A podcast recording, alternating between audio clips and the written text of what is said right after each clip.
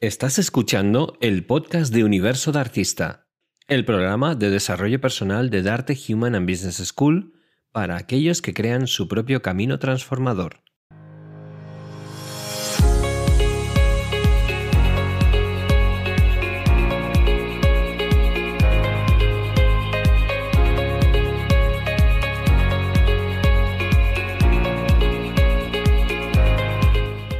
Buenos días, eh, ¿qué tal estáis? Bienvenidos a Universo de Artista, al, diez, al décimo noveno, lo digo bien, programa de Universo de Artista. Como veis, hoy no soy Enrique Jurado, tengo una voz muy cambiada. Eh, Enrique hoy no ha podido estar con nosotros, tranquilos, está bien, es que la agenda la tiene muy llena y ya no podía solapar más cosas, pero bueno, en el, en el próximo programa lo tendremos aquí con nosotros y hoy pues eh, ya me conocéis mucho, soy Patricia Pamos y hoy os voy a acompañar, voy a ser la que, la que os acompañe, pero no vengo sola, que yo no quería estar sola ante el peligro y me he traído una compañera, eh, una amiga ya, eh, que es compañera mía en Darte, trabaja con nosotros en el departamento de marketing y que también le gusta esto de, de las ondas y ha decidido apoyarme y nada, le voy a dar los buenos días a, a Celia Martín. Hola, buenos días Patricia, gracias por invitarme y por dejarme ser parte de este día, ya que Enrique no podía acompañarte, pues ser yo esa persona que te acompañe. Y yo muy agradecida porque, a ver, aunque ya nos conozcamos, estemos entre amigos, pues oye, estar aquí sola ante el peligro siempre tiene, tiene sus cosas. Y nada, pues eh, poco más, darle las gracias como siempre a mis compañeros, a Gustavo Rodríguez, a Sergio Alberto también. Y nada, pues esperemos que os guste muchísimo este programa que viene cargado de, de como siempre, de actualidad, de entrevistas súper interesantes y de mucho, mucho aprendizaje. Vamos para allá.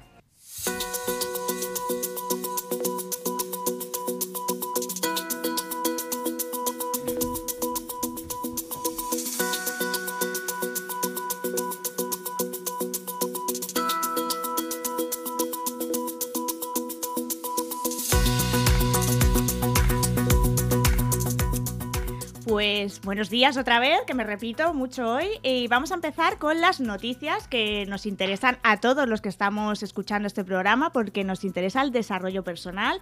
Y bueno, hoy voy a comentar estas noticias con Celia. Vamos a hablar, vamos a debatir, pues como todos los días, para acercaros un poquito más la actualidad sobre el desarrollo personal. Vamos a empezar con una noticia, Celia, ¿qué te parece? Eh, que he visto en la revista hola.com, porque en hola.com, además de saber un poco el salseo ¿no? de los famosos o qué pasa por ahí, pues oye, que también tiene sus entrevistas y sus noticias de interés. Y mira, eh, una noticia que he encontrado es que estos son los gestos que sin darte cuenta pueden afectar a la autoestima de tus hijos. Vengo a hablar de este tema además porque sé que hay muchas mamás y papás que nos escuchan y yo, y además porque somos mamás las dos, Las de, dos. de niños que están en esas edades que dicen complicadas. Bueno, creo que todas las Todas las etapas, edades. eh, pero que están pues eso, entre los 2 y los 5 años, están ahí y Así se es. mueven nuestros hijos. Y bueno, pues es una noticia muy interesante que han sacado a raíz de una entrevista que le han hecho al psicólogo eh, Rafa Guerrero, que es experto en emoción y neuroeducación, y en la que habla de la importancia que tiene la autoestima en la, en la infancia, es decir, que se forja principalmente en la infancia. En los primeros años de la infancia son los más importantes. Bueno, sabes que soy maestra y psicopedagoga Sí, también. Ujú. Y, y el tema de las emociones es, es también mi, mi, mi movimiento, ¿no? es, y, y la verdad es que es un tema que me encantó que, cuando lo has propuesto porque al final, ya no solo por ser madre, sino por el hecho de, de, de los conocimientos que puedo tener de, por ser maestra y psicopedagoga. Pues entonces, eh, lo que comenta este psicólogo, eh, como he dicho, que la autoestima es eh, muy importante, se desarrolla principalmente en los primeros años de vida y que principalmente son los padres los que la forjan de cierta manera, porque al final son los verdaderos centros ¿no? educacionales de los niños, aunque es verdad que abuelos, profesores, amigos influyen, pero principalmente son los padres. Entonces, en nuestra mano tenemos la varita de eh, modelar ese gran tesoro que es la autoestima. Y entonces, eh, este psicólogo da cuatro consejos que hay que evitar, o sea, que hay que hacer para, para potenciarles la autoestima, ¿vale? Ok.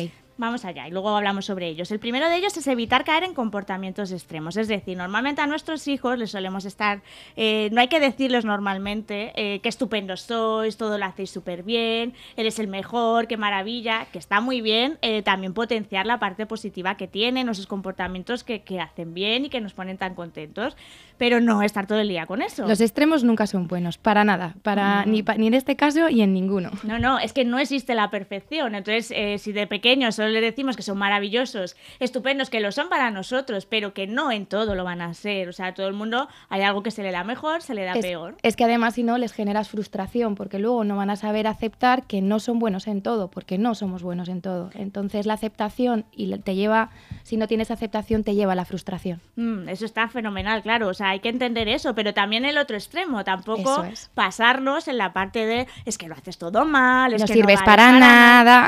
es que eres un desastre, que esto es muy de Enrique también, si estuviera aquí lo, estaría diciendo. Y es que, claro, es el otro extremo. O sea, entonces aquí hay que hablar, pues eso, de los términos medios, ¿no? De que nos vean a nosotros que seamos su espejo de realidad. Así es. Nosotros al final, los padres, eh, somos espejos de los niños y ellos son esponjas. Y en esos años lo aprenden todo, para bien y para mal.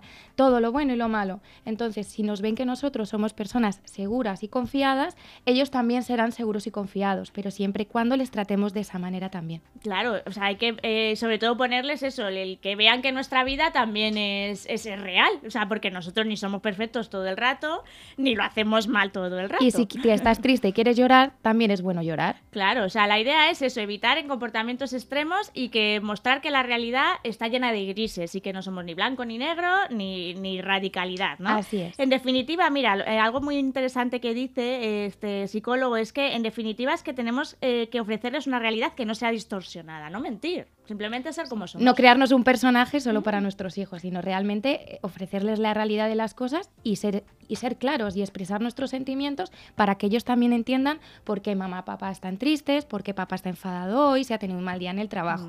Ellos también lo podrán gestionar y así trabajar al mismo tiempo su inteligencia emocional maravilloso. Que además aquí somos súper defensores de eso, de que la inteligencia emocional, creo que ya ha traído varias noticias sobre este tema, que se trabaje desde que son pequeños, porque ahora se notan mm, los que no hemos tenido esa educación. Ojalá. Eh, todos los problemas que ello puede acarrear y entonces todo lo que sea, nosotros aquí lo defendemos. Otro punto importante para cuidar la autoestima de los niños es que no les sobreprotejas. Estamos en una época de crianza en la que mucha gente considera que la sobreprotección es tener niños más felices y no, porque... Eh, lo que estás generando es algo que has hablado antes, niños con baja tolerancia a la frustración. Así es. No puede ser. Eh, la hiperprotección no trae nada y educar conlleva eh, herramientas para que ellos tomen sus propias decisiones, no para evitarles mal.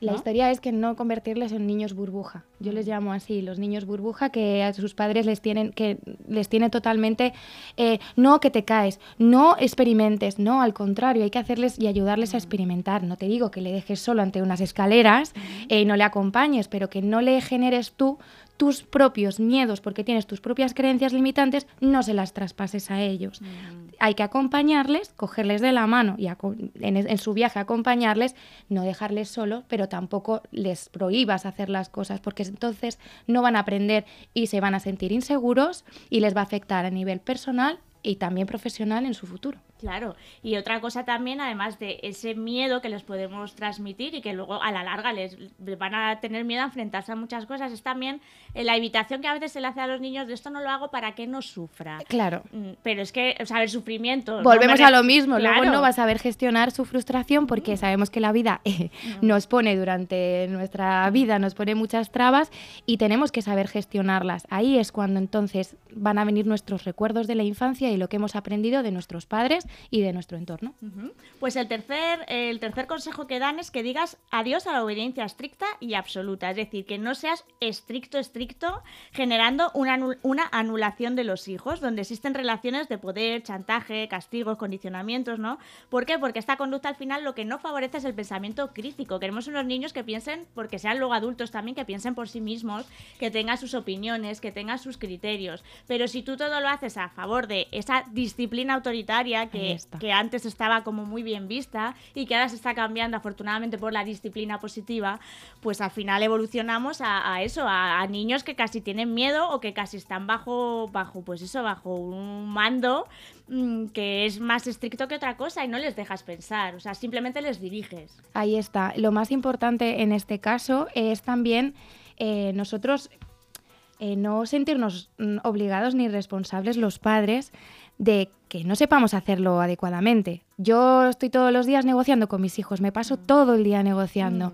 eh, pero sobre todo dándoles premios, no castigos. Pero a veces te viene esa creencia que tú tienes generada en tu vida, que te han enseñado del castigo. No lo puedes evitar. Bueno, pues tampoco te frustres, no te, no te apalees como madre, como padre, porque no hayas sabido en ese momento hacerlo bien.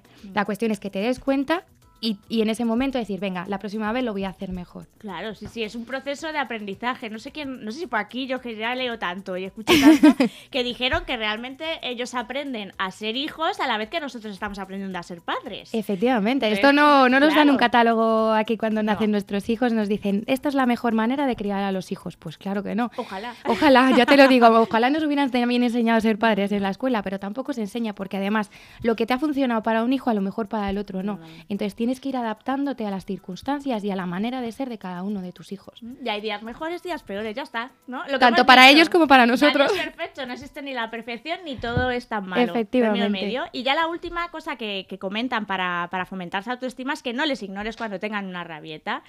Es, es, cierto que es bastante clásico esto de decir, déjalo, que ya se le pasará. Es una de las cosas que más me, han, me han gustado mm, de la noticia, sí. porque tenemos la, eh, siempre nos han dicho, eh, tiene una pataleta, déjale ahí y no le hagas ni caso, que ya se le pasará, mm. ¿no?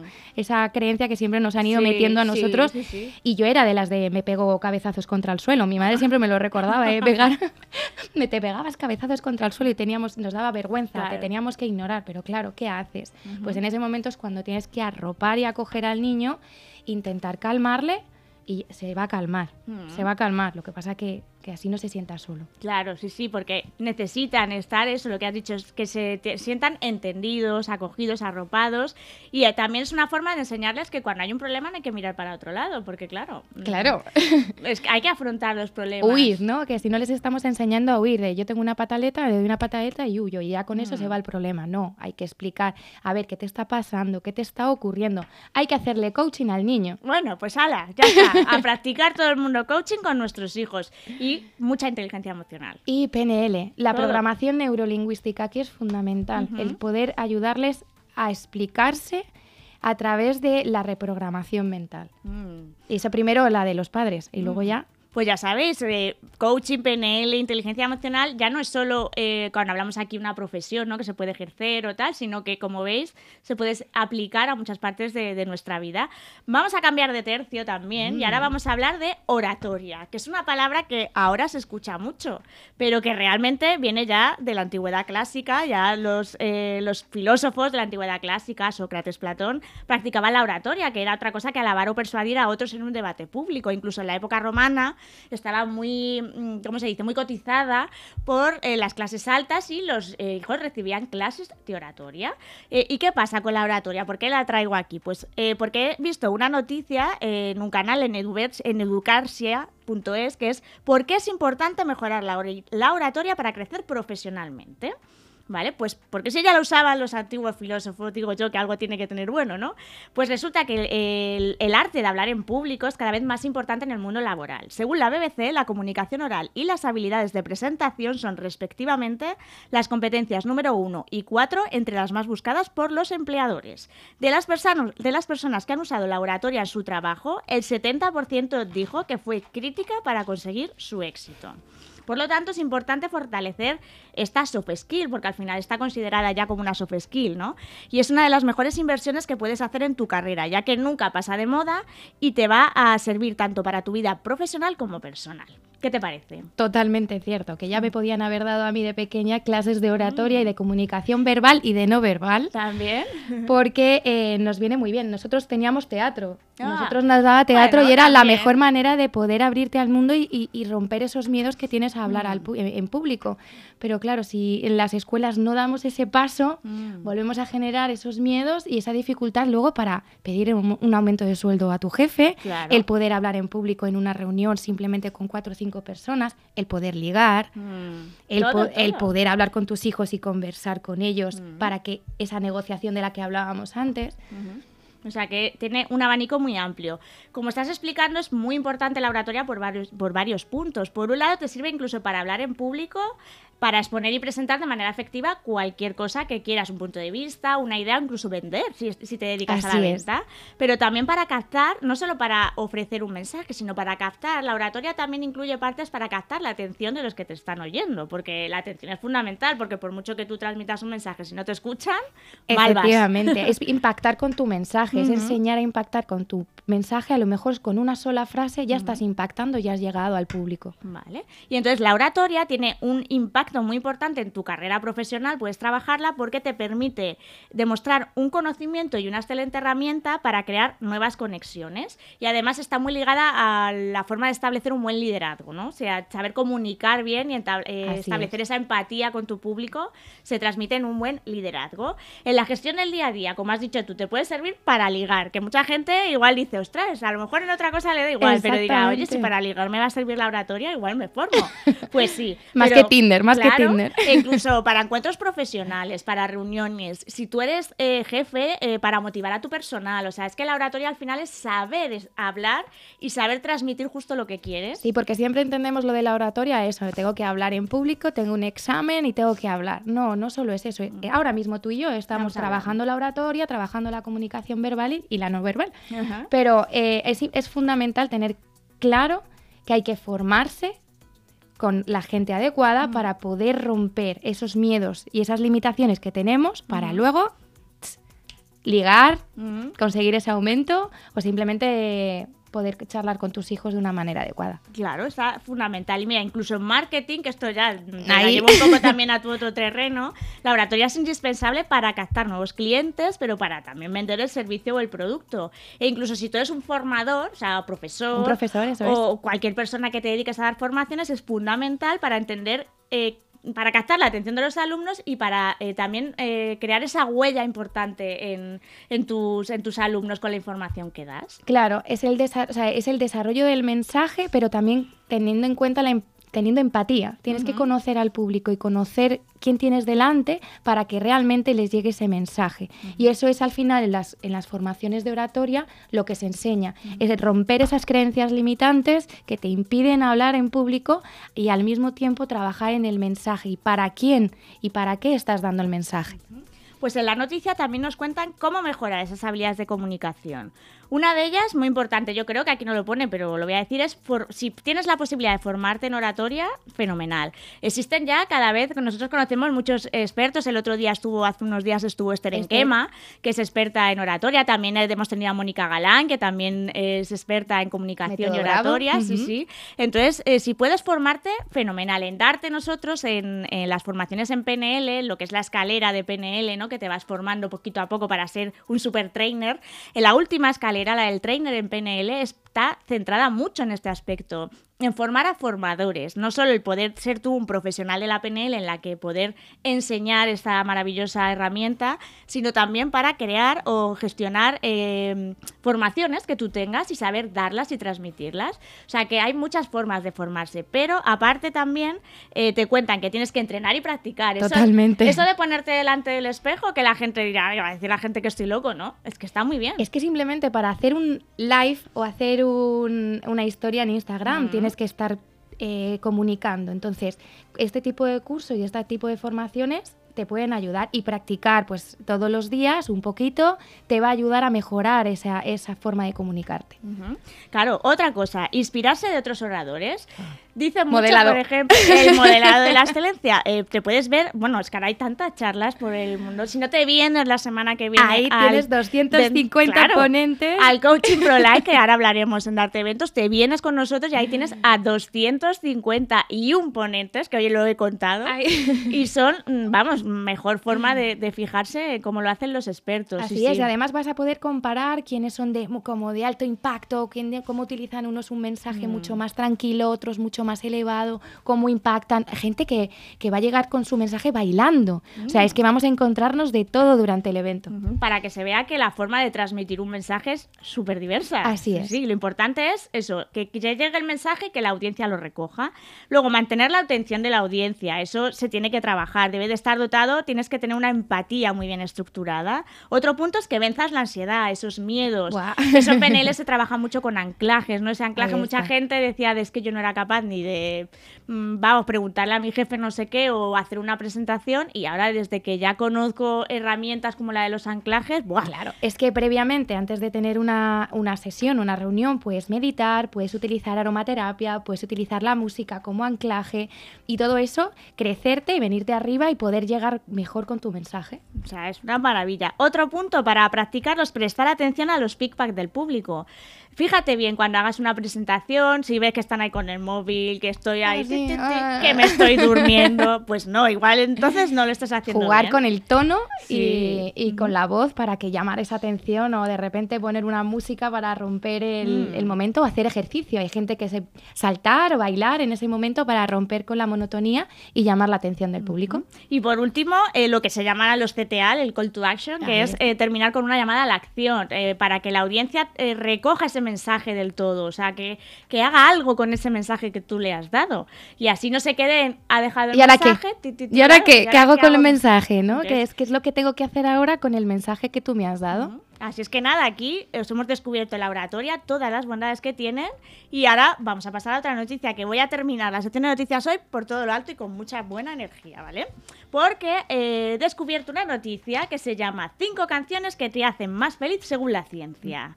Vamos a descubrirlas, ¿vale? Y también esto tiene un porqué.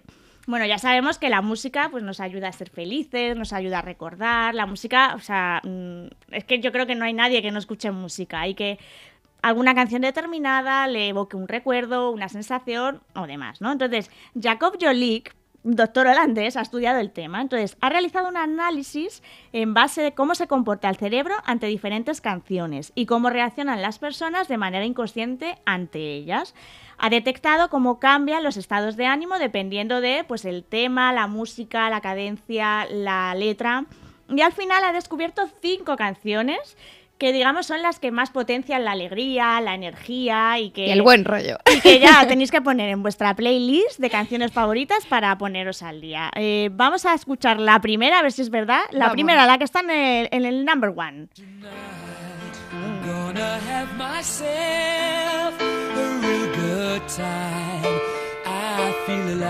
I'm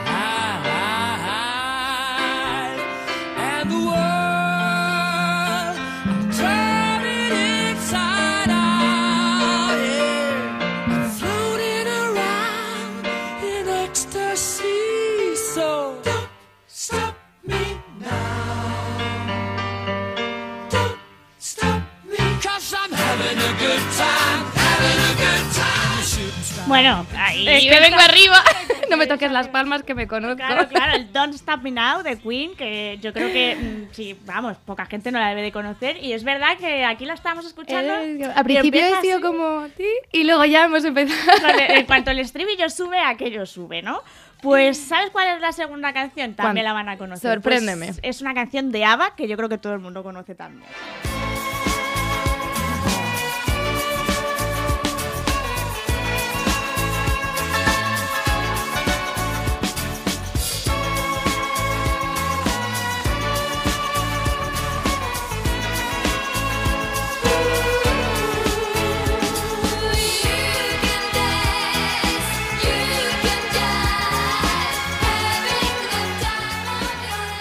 Bueno, vengo arriba. A ver, realmente si lo piensas, yo creo que de ABBA podría estar aquí también. Cualquiera, desde Fernando a Ah, cualquiera, Hombre, Fernando un poco más de emotividad. Ya, bueno, pero... Bueno, para los momentos de... Ah, vale, vale, estamos hablando de felicidad. Da igual, aquí, también de- es momento de decir, a lo mejor he roto con mi novio, estoy súper feliz. Ah, bueno, claro. Te pones un poco nostálgica feliz ahí. Eh, la tercera canción, yo creo que esta de la lista puedo decir que igual es la menos conocida, que no el grupo, eh, que el grupo es de Beach Boys, pero es esta canción, mira. I love the colorful clothes you wear and the way the sunlight plays upon her hair. I hear the sound of a gentle on the wind that lifts her Este tema se llama Good Vibration, que no es la archiconocida. Ahora mismo no- se me ha olvidado el nombre de la archiconocida Sí. de Beach Boys, pero Yo no me ah, acuerdo. Surfing USA, Es ya verdad. ha venido. Que es la chiconocida, y oye, que esa también a muy buen rollito. Esta yo la veo un poco más como Pero paz yo y creo- amor. Claro, es como buen ro- es el Mm. buen rollito, ¿no? Es el vamos a hacer test, vamos a Ah. un momento de tranquilidad. Que tiene su historia, ¿eh? que aquí pone que en general, eh, según el estudio, el cerebro reacciona muy bien a la música de este estilo de los años 60, 70, movimiento Sí, es que sabían mucho nuestros padres. Sí, sí, está genial esto. Y ahora vamos con la, con la cuarta, que creo que me has dicho que es tu favorita de Ay, esta me ha lista. encantado, me vengo arriba.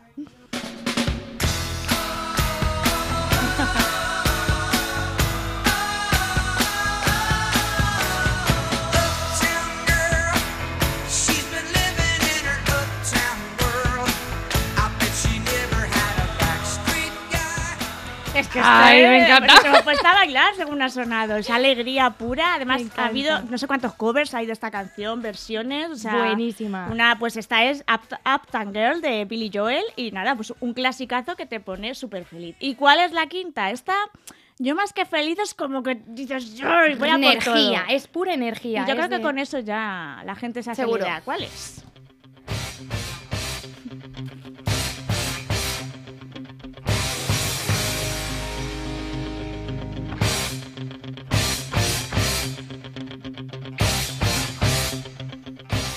Ya solo con el inicio de esta canción, yo Ese creo que Rocky Balboa. estamos todos boxeando con Eye of the Tiger de Survivor y vamos, es, es un temazo. Este para hacer deporte, desahogarte, gritar, acordarte de tu jefe, de tu de lo quien sea. De todo, de todo lo que sea. Y vamos, es un listón. Yo ya me la voy a poner en mi top 5 de días de estos que digan necesito mm, a tope energía. Pues te pones A cinco tope. canciones seguidas, vas a estar a tope, vas a estar feliz y vas a estar de todo. Y te quería preguntar antes de despedirnos.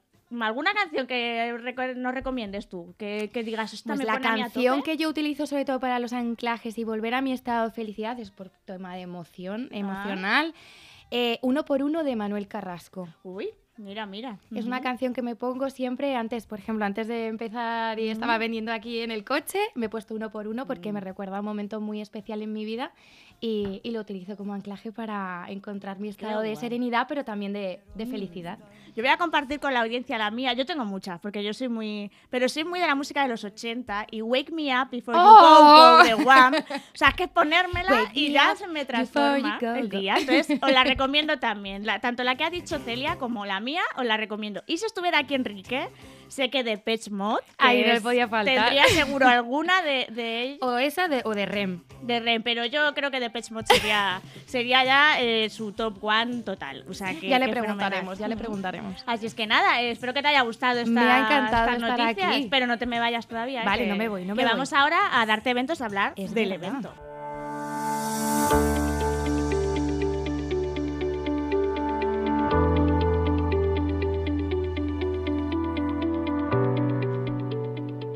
Hola otra vez, aquí estamos, hoy con Darte Eventos. Va a ser, hoy vamos a hacer un brevísimo espacio de, de eventos porque tenemos que hablar de algo que tenemos, estamos ahí creando, modelando, cuidando, acunando y que vamos a estrenar, nada, en dos días, que es de lo que vengo a hablar, que es de lo que estoy hablando, Celia.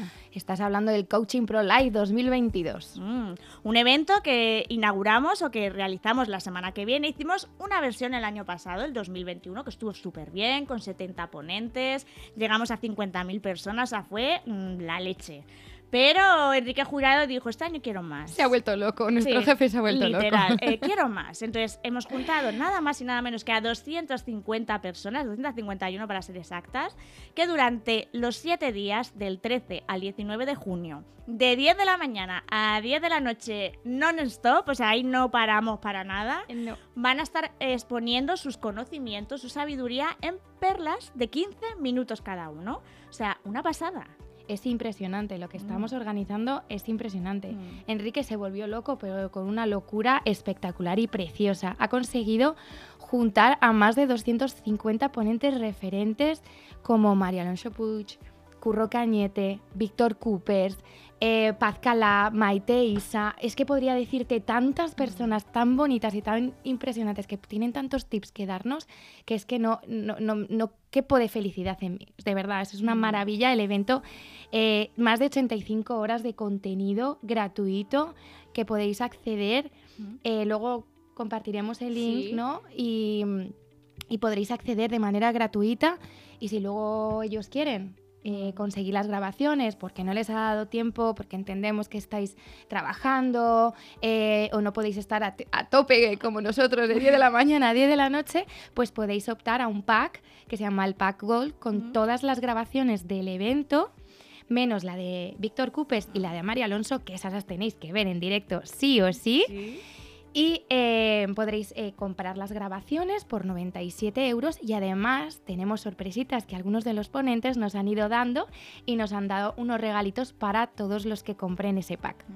Lo más curioso de este evento, aparte de que son 250 personas, son 250 personas relacionadas con el desarrollo personal, pero que tratan temáticas muy diversas. Es verdad que vamos es. a tener a grandes referentes del coaching o de la PNL, pero también de la inteligencia emocional, de la espiritualidad, eh, de la oratoria, como hemos estado hablando antes en las noticias, y de, y de, Y de las ventas. de ventas, que te iba a decir, es que eh, Celia, junto con nuestra compañera Andrea Payán, Andrea. va a tener tu- su, su espacio allí y, y cuéntanos un poco de qué va a ser tu ponencia para ir abriendo boca. Pues nosotras vamos a hablar, nosotras estamos en el Departamento de Ventas y Marketing de Afiliación eh, en la escuela, en Darte. Y, y una de las cosas que vam- hemos visto durante todo este tiempo, sobre todo cuando lo estábamos organizando y, y luego aparte pues nuestro expertise, hemos estado viendo que, tenemos muchas razones por las que no, nos atrevemos a vender. Y vamos a dar esas tres razones por qué, las por la gente no quiere vender, relacionado con el dinero, relacionado con sus creencias limitantes y, y relacionado con su propio producto y autoestima.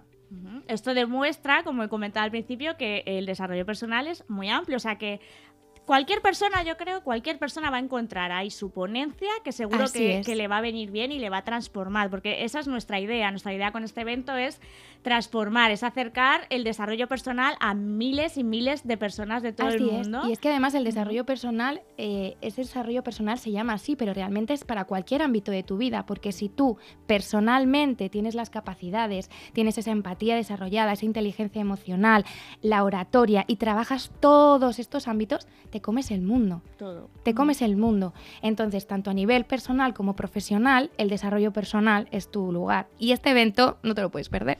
Nada, si es que eh, dos días, quedan dos días. En las redes sociales, en arroba de arte formación y eh, arroba en Instagram, arroba universo de artista, tenéis el enlace directo para conseguir vuestra reserva, vuestra plaza gratis, que es lo que ha Así Celia, es. es gratis, o sea que, eh, o sea, no es que no tenéis excusa, porque ya solo con entrar, registraros, podéis ver o todas las ponencias, si tenéis la suerte de poder estar de 10 a 10, que espero que sí, y si no, con que veáis unas pocas, aquellas que os transforman, aquellas que os gusten, eh, vais a, es que estamos seguros de que esta semana va a ser transformadora en vuestra vida. Yo creo que va a ser un antes y un después. Van a, van a despertar muchas mentes esta semana.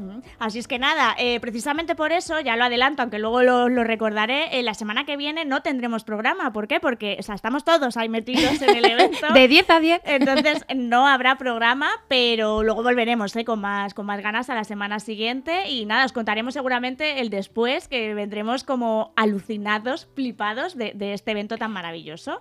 Y nada, ahora vamos a conocer a otra invitada en, Tengo unas ganas. en Universidad de Coaching, viene precisamente también una de las ponentes, además alguien a quien tenemos mucho La cariño queremos en la mucho, escuela. ¿vale? sí. Pues vamos a por ello.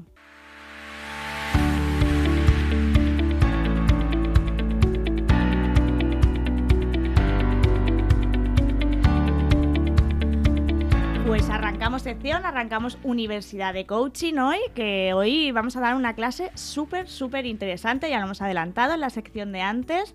Hoy tenemos con nosotros a Zara Beltrán. Voy a, antes de que me digas nada, te voy a, voy a poner a la audiencia un poco en, en evidencia. Puedes decir hola o algo, ¿eh? te, te dejamos, te dejamos. Que verdad que he sido ahí como no digas nada. No, no, sí puedes. Aquí estoy ya. Y nada, Zara, eh, Zara Beltrán eh, es coach, es project manager de equipos, formadora de comportamiento no verbal con la certificación de Paul Ekman, de inteligencia emocional e identidad, así como experta en morfopsicología. Hago así un poquito mm, más largo su currículo, ¿no? Es coach profesional formada en arte certificada por ASESCO. Está diplomada en morfopsicología.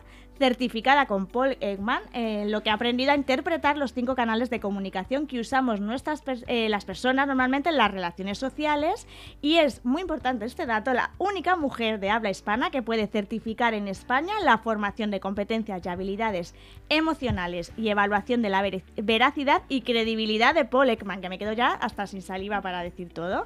Ahora sí, buenos días otra vez, Sara. Buenos días o tardes Buenos cuando días. nos escuchen. ¿Qué tal? Qué gusto verte aquí. Ah, que sí, me encanta. Mm. Me encanta estar aquí y veros y compartir este rato. Bueno, y es que Zara, aparte de todo esto que hemos contado, ella es formadora también en, en el máster de, de arte. Ella tiene su módulo eh, de un tema además de muy interesante. Está especializada pues es en la comunicación no verbal, en morfopsicología.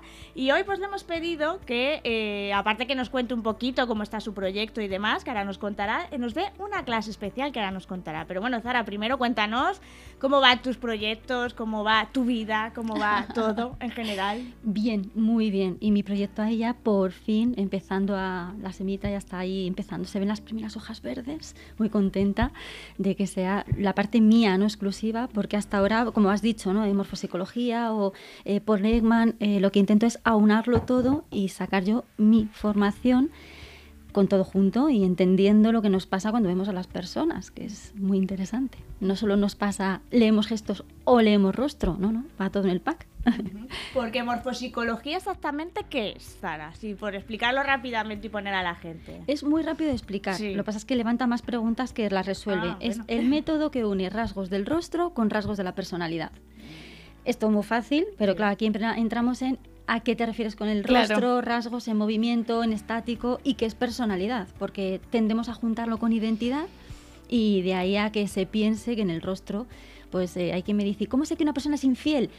Eh, pues eso no está en un rasgo de la cara. Lo siento. Está en otro rasgo. Está en otro rasgo, sí.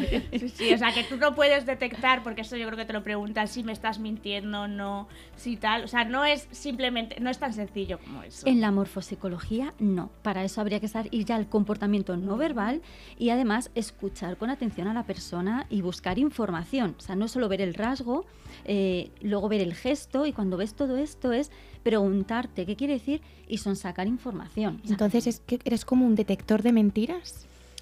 Eso suena... Voy a perder a todos mis amigos rápidamente. Trabaja en la CIA. He de decir que me hizo la entrevista a ella para entrar en la escuela de arte Eso es. y estaba yo diciendo, ay Dios mío. Sí, la verdad es que eh, preferimos decir que buscamos la verdad más que la mentira. Cuando tú vas buscando la mentira la puedes encontrar aunque no haya. Entonces eh, sí que es buscar la coherencia en los canales de la persona que te habla. Cuanto más coherente suene, más alineado estén todos esos canales, que tenemos varios, ¿no?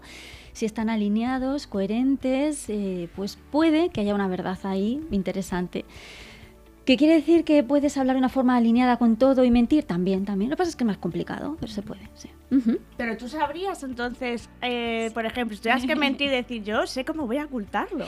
Eh, no, yo soy una pésima mentirosa. Ah, El Yo- del póker a ti, el mus. Me encanta el mus. sí. sí, sí, sí. Hice derecho en mis primeros años y creo que era, era una asignatura de la carrera. mus. Jugar al mus en la cafetería, sí, sí. Eh, lo que pasa es que eh, no me manejo bien mintiendo, porque luego requiere acordarte de lo que has dicho, que todo esté alineado, des- desdecirte, decirte, me cansa. Entonces, eh, bueno, ¿esto quiere decir que nunca miento? No, todos mentimos y el que diga que no miente nunca ya te está mintiendo. Entonces, eh, pero sí, sí que puedo tener esa capacidad de ver cuando alguien, al hablarme, es más eh, alineado en su conversación o menos. Que hay quien lo dice encontrar la mentira. Eso me parece muy osado, pero vale. Bueno, eh, has venido, aparte de eso, a hablar con nosotros, que es lo que dices, levantas preguntas, podríamos estar, te podría hacer la entrevista y no darte, dejarte dar clase, pero yo creo que lo tuyo es que ya que te tenemos aquí y eres tan experta en lo que nos vas a hablar, que nos des la clase, que por lo que me has dicho vas a hablar de lo que pasa en nuestro cerebro cuando vemos un rostro. Wow. Vamos a desgranar Mm. cuando vemos a una persona, en concreto su rostro. Eh, ¿Por qué el rostro? Porque el cerebro, de hecho, tiene una parte especializada en el rostro, no así en hombros o manos, ¿no?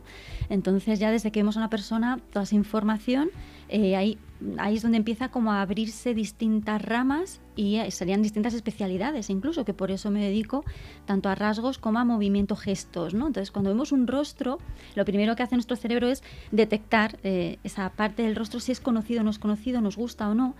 De ahí estaría primero la parte de la amígdala y luego pasa la... Hay una zona menos conocida, está ahí como en el centro, entre oído y oído al centro, ¿no? Se llama fusiforme, es una cosa, bueno, Qué curioso, para quien ¿no? le guste buscar palabras y demás, efectivamente está el área fusiforme de la cara, del rostro. Esa parte está especializada en detectar si conoces a la persona o no. De hecho, es la culpable de que nos movamos mal en otras razas o etnias, porque se especializa tanto Ay, en las personas. Eso es. Pues decimos, es que todos No. los asiáticos me parecen No, iguales. que qué barbaridad, Dios mío.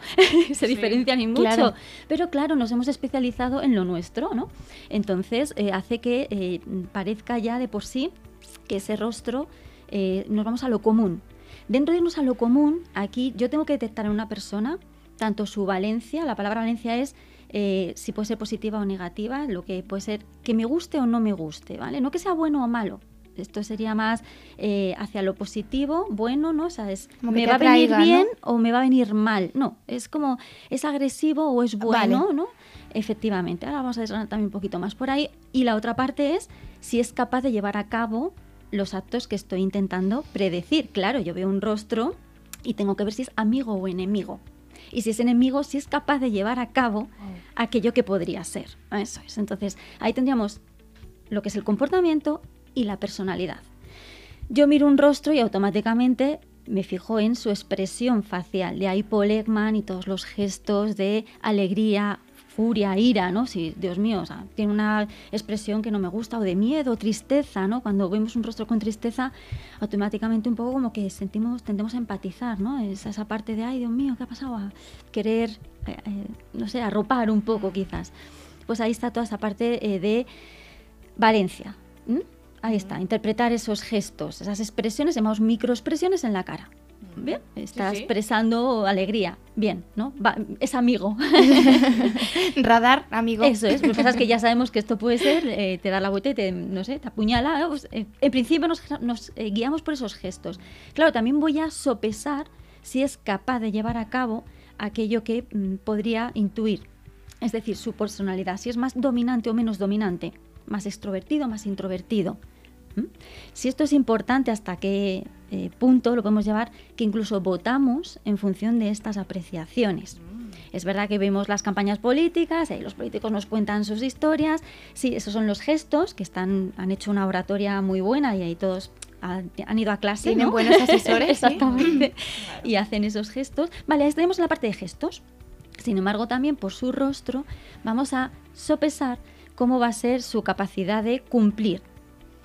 Ya sabemos todos que esta parte puede ser errónea, ¿no? Lo vemos, sin embargo nos influye. Evolutivamente hemos desarrollado una capacidad de ver si esa persona es más social, menos social, más diligente, menos diligente, más extrovertida, menos extrovertida, si es más abierta, por ejemplo, a las experiencias eh, nuevas o prefiere lo de siempre, ¿no?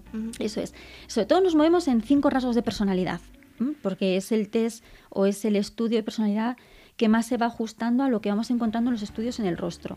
Eh, de cinco, estos, estos cinco rasgos, intuitivamente todas las personas tenemos esa parte de esta persona al valorarla, creo que va a ser más dominante, menos dominante, más amable, menos amable. Bien, esto sería la personalidad. Sí, sí. Estoy embobada Sí, sí, es que estamos las dos aquí como dando una clase, Sara, y estamos las dos embobadas. Aquí el problema es saber distinguir cuando tengo a la Eso. persona delante si me estoy fijando en su apariencia y en sus gestos o si estoy detectando algo por sus rasgos. Por eso, cuanta más información tenemos, más lo estudiamos, más fácil va a ser no dejarnos llevar quizás por una interpretación errónea. Eh, al fin y al cabo, eh, nos van a gustar más los rostros que nos son rasgos más conocidos o que nos han educado. O sea, esos rasgos de gente de alrededor, de nuestro entorno, los vamos a seguir buscando, nos van a parecer mejor malo conocido, ¿no? Que se Sí, dice. Claro. sí. ¿Y para Pues qué nos es. puede servir todo esto? Para cualquier área de la vida. Es decir, siempre que tengas que mantener una comunicación con cualquier persona, vas a poder ver cómo se está comunicando y el desde dónde. qué necesidades hay en su personalidad. La personalidad decimos que es un comportamiento estable a lo largo del tiempo. Luego hay que tener la situación. Entonces una persona, cuando dices, tengo en cuenta la situación, contexto, en ese contexto, esta persona que está contándome lo que sea, ya voy a ver, en función de ese contexto, unas expectativas u otras. Vale. Así que primer parte, ver qué estoy valorando del contexto y qué espero de esta persona. Segundo, en sus rasgos. En estos rasgos, ¿qué tendencia hay? ¿Mm? Bien. Pero luego esto, ¿cómo lo lleva su día a día? Ahí observo en los gestos, el comportamiento no verbal que hay ahí. Esas microexpresiones que hace cuando me va hablando. A partir de ahí hay un montón de información. Decidir sobre esa información sería todavía erróneo. Lo que voy a hacer la siguiente es preguntar. Por eso las entrevistas de trabajo, cuando tenemos estas técnicas, son muy útiles, porque es una conversación, acuérdate, Ay, que yo te- me acuerdo. No, la verdad es que fue una experiencia maravillosa que luego fui consciente de, ostras, que he estado hablando con ella que es experta en esto. Espero, yo ya, de- la verdad es que me dejé, me dejé llevar y fue una maravilla de, de entrevista. Pero la verdad es que luego, claro, dices, ostras, es que estoy hablando con una persona que tiene una detección, tiene un radar, un escaneo que hace de mi cara. Además, la hace así, porque tú ya tienes una práctica impresionante. Se va y, incorporando, sí. Claro, al final me imagino que esto será practicar, practicar, practicar, esencial, ¿no? Sí, no es algo que naces con ello. Es decir, todo el mundo lo puede incorporar, es una habilidad, solo que es practicarlo, y ya está. Y al final se va incorporando y se automatiza exactamente, de tal manera que te relajas más. Al principio estás como muy tenso en las Muy conversaciones. ¿no? sí. Supongo. Hasta pierdes el hilo. Claro, porque estás pendiente, o sea, es que tiene que ser un trabajo difícil, o sea, el- el- la práctica inicial tiene que ser complicado, tienes que acabar hasta con dolor de cabeza, de decir, estoy, a ver, ah, Ahí es donde es importante no tirar la toalla. Mis alumnos Claro. dicen, es que claro, pierdo el hilo. Vale, practica con las conversaciones más absurdas que tengas. Es más, genera conversaciones absurdas. Porque ahí es donde vas a poder ver, eh, fijarte en los gestos y lo que se ha dicho o no, pues es Y es tonto. como más natural y la gente se va a es. sentir más cómoda y va a poder expresarse mejor,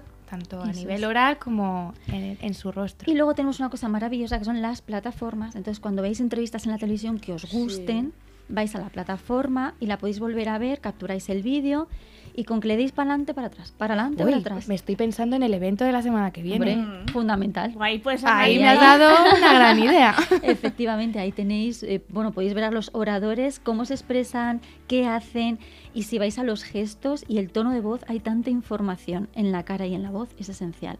Pero has comentado que el contexto influye, influye Sí. mucho, o sea, es, es muy, muy, muy determinante.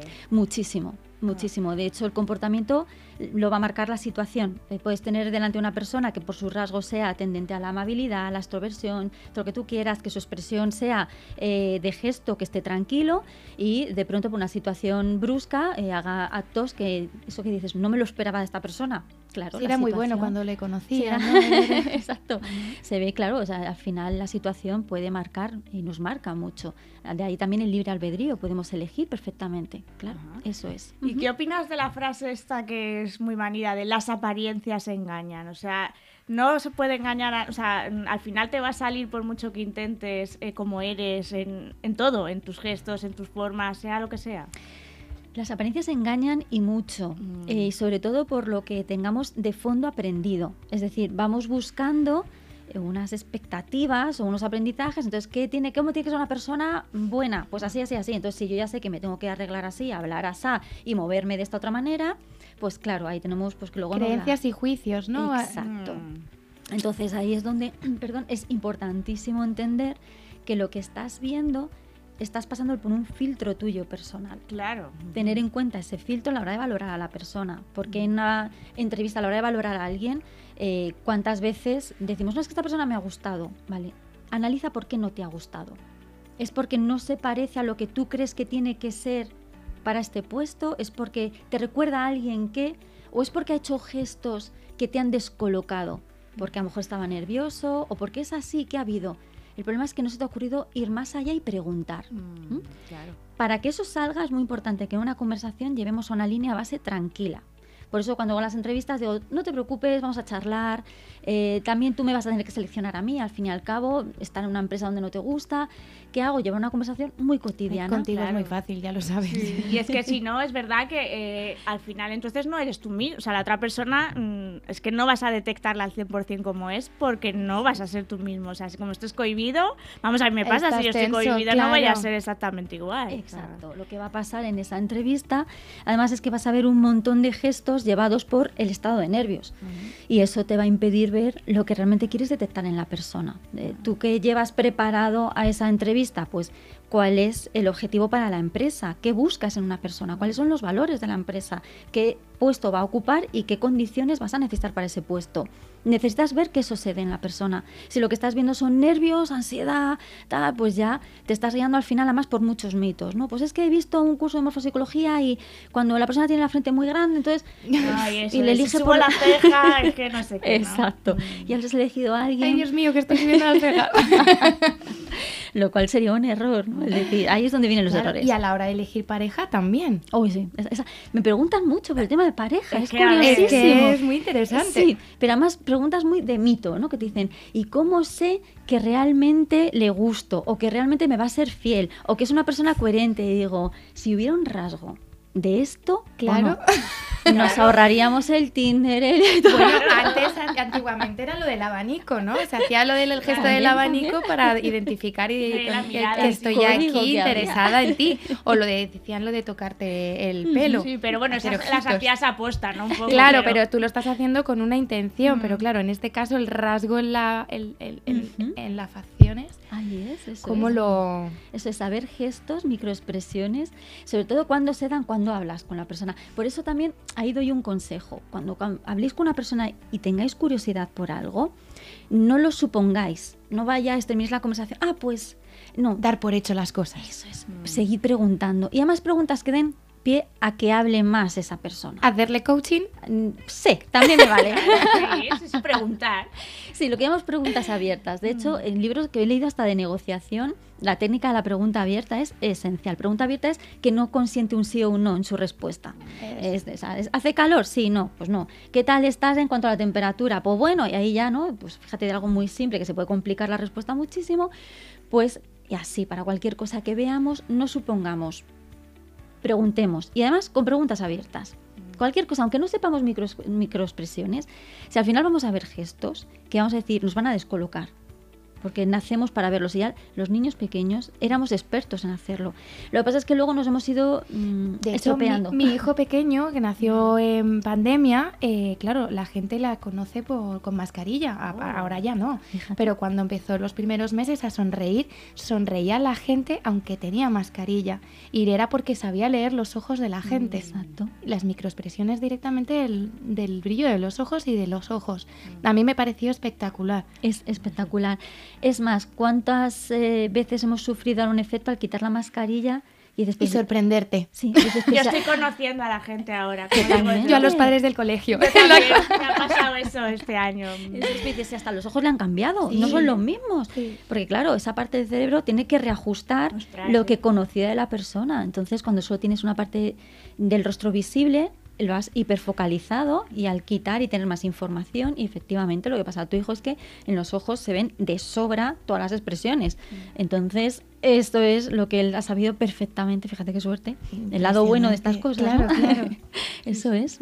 Madre mía, es que podríamos estar Eh, aquí horas. con Zara horas. Porque Y bueno, si, la- si tuviéramos un teléfono de estos abiertos de la audiencia, eh, yo creo que lo tendríamos colapsado. De, pues eso, como has dicho tú, las preguntas de. Es que te- yo creo que tienes que luchar mucho con mitos, ¿no? En tu profesión. Muchísimo. Es- Cuéntanos un es- poco esto. Eh, pues fijaos, recuerdo cuando ha pasado el tema de Rocío, Rocío Carrasco, Sí. eh, me escribía, ¿no? Y depende de la tendencia un poco de si me gusta más esta persona o menos, aquí me decía, ay pobrecita, cómo se notan los gestos, que es verdad todo lo que dice. Y hay que me decía, desde luego, cómo se nota que está mintiendo. Ahí está el prejuicio de cada uno de ellos. Eso es, y eso es lo que hay que superar. Entonces yo decía, bueno, ¿y dónde estás viendo que tienes razón y dónde no? porque se te ha olvidado que no has tenido acceso a la persona a preguntarle para poder seguir investigando un poco más allá, ¿no? Entonces me choco con muchos mitos de cómo se nota que está triste simplemente porque ha bajado un poco la cara, puesto unas cejas. Sí, pero iba acorde a todo lo que decía, cuánto lo ha mantenido en el tiempo, qué ha hecho después, ¿no? Y en qué momento se ha hecho esa expresión, qué estabas diciendo, qué estaba diciendo esa persona, ¿no? Entonces, ahí es lo que... Y que solo por un programa de televisión no podemos juzgar a las personas. Pero nos encanta hacerlo. Lo sé, pero es porque nos encanta juzgarlo todo. Sí, hasta el punto de discutir, eh, Sí, se sí. ve hasta con, con, pues, todo lo que ha pasado con las noticias, ¿no? por ejemplo en Ucrania, como enseguida justificamos o defendemos y, y al nos final... posicionamos, tenemos tendencia a posicionar Sí. y no darnos cuenta que tenemos que ser meros observadores Eso de es. lo que está ocurriendo. Y cuando se tiene toda la información, entonces ya puedes a lo mejor emitir un juicio que tienes que tener en cuenta que no tiene por qué ser la verdad absoluta. Justo saber decir, bueno, yo siento además, es- está, está, no sé, nos gusta tener nuestras creencias, nos da comodidad, pues Sí. es- por, por supuesto hay que tenerlas, ¿no? No se trata de vivir sin juicios o ser tan naif, ¿no? De ir por la vida, no, hay que tenerlos sabiendo que es un criterio, un juicio al que le falta información, por lo tanto, enfrascarse en una pelea con otra persona, Es por, tontería. pues totalmente, efectivamente. Pues nada, Zara, bueno, no sé si querías decir No, no, no, nada, más, nada. Porque yo Era por- tengo eh, que frenar, porque si no me pongo, me pongo, me pongo y... No, era lo de plantearse el, el- el cuestionar todo lo que vemos, ¿no? El no dejarnos influir por lo Mm. que nos están diciendo, sino plantearnos y ponernos en ese modo de cuestionar lo que ves, que Sí. puede ser verdad o no. Eso es, sabiendo ya que el cerebro va a buscar me gustas, no me gustas, y si eres capaz o no, desgrana, porque estás posiblemente metas más juicio del, del que, que sobre o falte juicio. Entonces hay que saber equilibrarlo, eso es. Pues nada, Zara, encantado de haber contado contigo en este programa. Gracias. La semana que viene te veremos también en el Coaching Pro Live, que tienes intervención. El sábado por la mañana eh, tendremos a Zara, que también hablará de, de estos temas, como siempre, súper interesantes.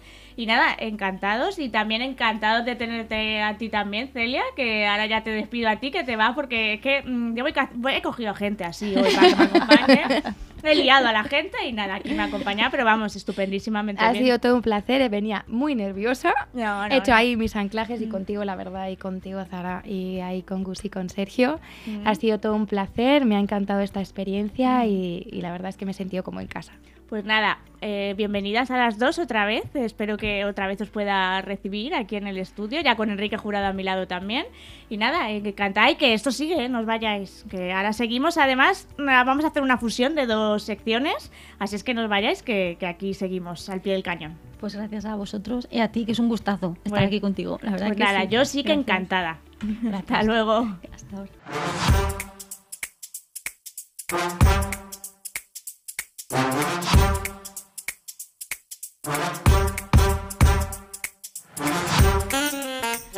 Pues aquí estamos otra vez, como he dicho, aunque he despedido a mi compañera Celia, eh, no nos hemos ido porque todavía nos quedan dos secciones. Sí, sí, no me he vuelto loca porque habéis escuchado la sintonía de Celebrities, pero eh, es que hoy, mm, como veis, vengo con cambios de todo tipo. Enrique Jurado hoy no nos acompaña, pero aparte vengo con un cambio. Voy a hacer una fusión especial de dos secciones.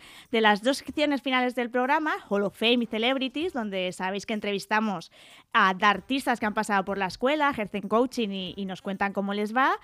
Y eh, gente que tiene cosas súper interesantes que contarnos en Celebrities, pues he hecho una fusión ahí muy maravillosa y traigo a dos invitadas súper interesantes, ¿vale? Que ahora os cuento por qué, por qué fusiono. Por un lado está Marta Marina, que ahora contaré un poquito más, y por otro lado Tatiana de la Luz. Buenos días. Hola, ¿qué tal? Así es que os voy a poner un poco en contexto antes de nada. Eh, Marta Marina es coordinadora del Departamento de Comunicación de Universal Music Spain y está formada en Darte, en coaching, eh, practitioner en PNL y en inteligencia emocional. Y Marta pues se puso en contacto conmigo y me sabiendo del el programa que entrevistamos a gente que había pasado por la escuela y me comentó que precisamente después de haber estudiado había puesto en práctica una herramienta muy interesante ahí en Universal eh, y que bueno pues que con una eh, chica en concreto, con una cantante en concreto, pues que le había funcionado muy bien y dije, jolines, pues te vienes con, con la artista además que, que lo está petando, lo está comenzando a petar súper bien, entonces eh, se viene contigo, venís y hablamos. Y fusionamos estas dos, estas dos secciones. Así es que nada, Marta, cuéntame un poco qué es, qué es esa herramienta que has utilizado, cómo has desarrollado el coaching con Tatiana. Cuéntame, cuéntame un poco. Bueno, lo primero de todo, gracias. Nada. Gracias por el espacio y también gracias a Tatiana que la he liado. y le he dicho, Tatiana, por favor, acompáñame porque, eh, bueno, tenía muchas ganas de estar aquí, de... de em, de contaros, sí, eh, fue a raíz del, del máster, tú lo has contado muy bien, lo has Sí. resumido perfectamente, a raíz del máster que estudié en, Da- en Darte, había una de las tareas que hicimos em, en el proyecto que era hacer un taller. Y bueno, yo llevaba mucho tiempo dándole vueltas a- al taller, que de qué puedo hacer el taller, fusioné el coaching con, con el mundo de la música, con el mundo de los artistas, que es a lo que yo me he dedicado en los últimos 20 años y se me, se me ocurrió un taller que se llama La Rueda del Artista. La Rueda del Artista que está basado en las cinco claves para ser un artista de éxito. Que, eh, bueno, todo el mundo me dice, bueno, ¿y cuáles son esas cinco claves? Por favor, es el... Y yo, no, no, no, es el secreto mejor guardado. Bueno, pues Tatiana las conoce. y, mm, a ver, no es tampoco... Eh, sí, es no es un secreto, es algo que, que conocemos todos los que nos dedicamos a, a la industria, pero quizá no estaba em, plantado ¿no? sobre el papel y lo convertí en un taller, como digo, em, después de 20 años de, de experiencia, de haberme fijado muchísimo en todos los artistas que he trabajado. Eh, porque yo soy muy curiosa y me encanta observar y me encanta, em, eh, me quedo mucho con, pues, con los comportamientos de las personas, siempre desde pequeña. Pues eh, me di cuenta que había como cinco aspectos que los artistas que tenían muchísimo éxito y que lo mantenían en el tiempo tenían muy bien cuidados. ¿no? Y entonces dije, ostras, estos artistas que llevan tanto tiempo en la élite eh, tienen en común eh, estas cinco, será por algo, ¿no? Estas Claro. cosas. Entonces lo desarrollé, em, le metí ahí un poquito el coaching, le metí eh, herramientas de coaching que a mí en el máster me parecieron súper poderosas. eh, a mí me cambiaron eh, mi, mi manera de ser y de actuar y salió este taller. Entonces, bueno, pues eh, con Tatiana al final hicimos el taller en octubre o en noviembre, lo hicimos con varios artistas eh, y todos, según me dijeron, me lo creo, eh, les sirvió mucho, les sirvió mucho y, y Tatiana en especial sí que me ha dicho desde entonces, oye, mm, de verdad, muchísimas gracias porque me ha ayudado mucho a enfocarme, ¿no? A enfocar mi carrera y, y nada, y aquí estamos las dos contándote esto. Y bueno, ¿nos cuentas un poco cómo fue el taller o cómo lo viviste tú? Un poco... Pues mira, nosotros eh, cuando yo me acuerdo que es que fue muy gracioso porque yo estaba amueblando mi casa y empecé a escuchar el taller en un, en una- un coche que me llevaba a casa porque de hecho no me daba tiempo a llegar, pero quería escucharlo, porque a mí me encanta todo lo relacionado con el coaching, con la psicología, de hecho antes lo estábamos hablando, y, y aparte yo con Marta siempre he tenido muy buena química en, en el curro y, y es una persona a la que admiro bastante. Y, y no quería perdérmelo. Y mi manager me mandó los enlaces, no sé qué, nos conectamos. Y desde primera hora estuve como muy pendiente, porque yo estaba en un punto de mi carrera en el que había cambiado de equipo, eh, estábamos sacando canciones en solitario para asentarme un poco como artista, que también es necesario. Hoy en día hay una movida de colaboraciones que está muy bien, Sí. pero hay que sacar canciones sola también y que hay que como hacer catálogo, ¿no? y entonces yo estaba en un momento en el que con este cambio de equipo eh, no estaba perdida en mi carrera, porque es verdad que yo siempre tenía un objetivo fijo muy claro, pero sí que es cierto que no me habían dejado desarrollarlo anteriormente. Entonces estaba en un momento en el que yo decía, mm, quiero hacer una cosa y ahora mismo no puedo hacerla porque tengo que pasar por aquí para poder hacerla, pero realmente quiero ir a, a ese sitio, ¿no? Y con, el, con todo el taller que hicimos y demás, fue como el, el empujón que yo necesitaba para decir, oye, todo lo que ha dicho Marta es lo que llevo yo mucho tiempo teniendo en mi interior, no sabía cómo expresarlo y ahora es el momento de llevar a cabo todo esto y decir, esto es así, tiene que ser así y quiero ser yo misma y quiero eh, afrontar todos los puntos que ella nos ha dado y todas las herramientas para poder llevar a cabo lo que yo llevo mucho tiempo queriendo hacer. Entonces, mira, el, el taller no solamente, yo recuerdo que estaba, estaba en casa, estaba escuchándolo y tal, y, y mi pareja es bailarina y también estuvo pendiente de- del taller, que estábamos las dos encantadísimas, la verdad. Y tanto a ella como a mí, o sea, fíjate que, que eso yo creo que no lo hemos hablado, a ella también le ha servido mucho, porque ella está estudiando en el Conservatorio Carmen Amaya de aquí, Ah, de, de Madrid, danza española, y, y es una, una persona que le pasaba un poco igual que a mí, que al final también ella está en un momento de estudio y es un momento en el que te tienes que enfocar muy bien para ver qué salidas hay después o qué, qué Claro. quieres afrontar o qué salidas quieres buscarte tú también, ¿no? Y entonces, eh, cuando terminamos el taller, las dos coincidimos en que hubo un punto del taller que nos impresionó mucho y que fue algo que es lo que yo digo, cuando, cuando tú sales de un sitio y sales pensando, Mm. eso quiere decir que han hecho las cosas bien en ese sitio Sí, contigo, sí. ¿sabes? Entonces nosotros nos tiramos como una semana hablando del taller mucho, o sea, hablando, mu- pero mucho, mucho con mi manager. Yo le decía, Fran, es que yo lo que ha dicho Marta, que lleva toda la razón del mundo y yo quiero transmitírselo a la discográfica. O sea, es que lo tenía clarísimo y era como, me acuerdo que tuvimos una reunión y yo dije, digo, a ver, la culpa la tiene Marta. O sea, a mí no me digáis nada porque yo estoy llevando a cabo lo que ella me ha dicho, dicho. y lleva toda la razón del mundo y, y ha sido como el empujón que a mí me, me hacía falta y ha puesto como las palabras que yo necesitaba escuchar para tirar para adelante, ¿sabes? Y bueno, fue un momento en el que al principio fue un poco como esta chica viene con mucha energía y con muchas ganas de aportar cosas, ¿no? De decir, vale, tiene, tiene las cosas muy claras porque ha hecho un taller que le ha ayudado Ujú. Y fue el momento de encaminar mi álbum. Ajá.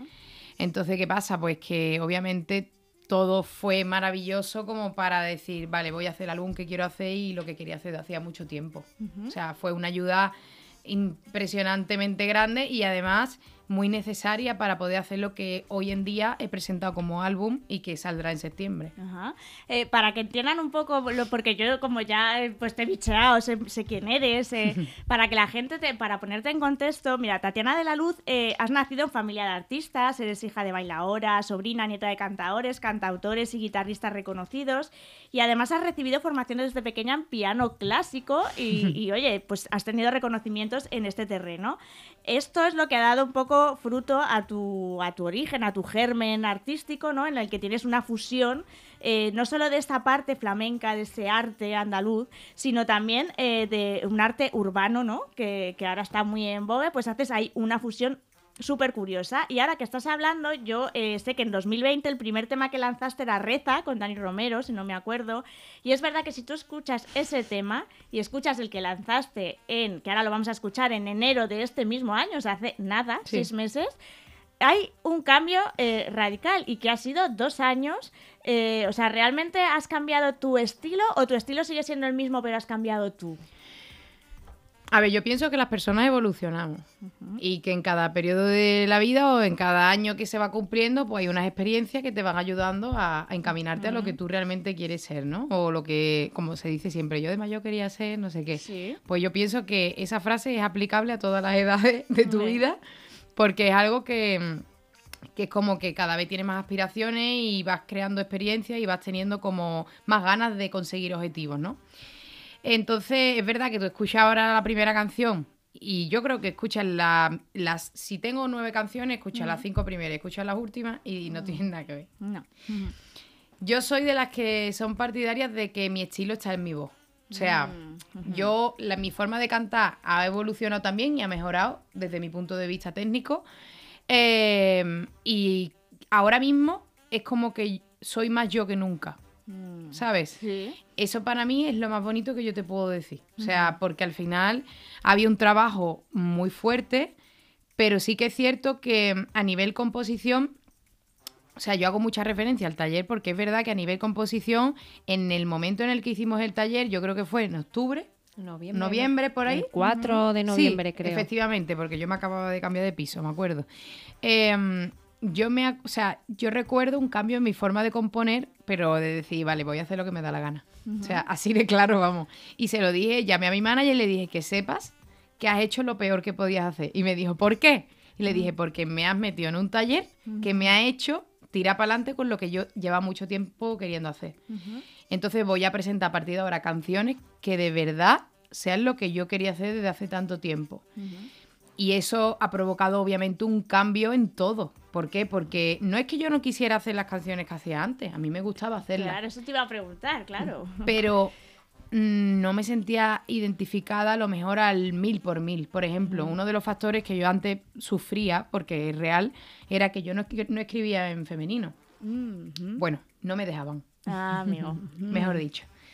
Eh, yo me acuerdo que una de las cosas que hablamos, eh, que es lo mismo que he dicho antes, es la coherencia. No Claro. tiene sentido que yo sea abiertamente lesbiana, que forme Sí. parte del colectivo LGTBI y que luche por los derechos del colectivo y que yo haga canciones que realmente no, no tienen mucho que ver conmigo o no vayan dedicadas a quien yo quiero. Porque tú puedes componer una canción inconscientemente de manera neutra. Sí, claro. Se puede hacer, pero porque te nazca, no porque te lo digan. Claro.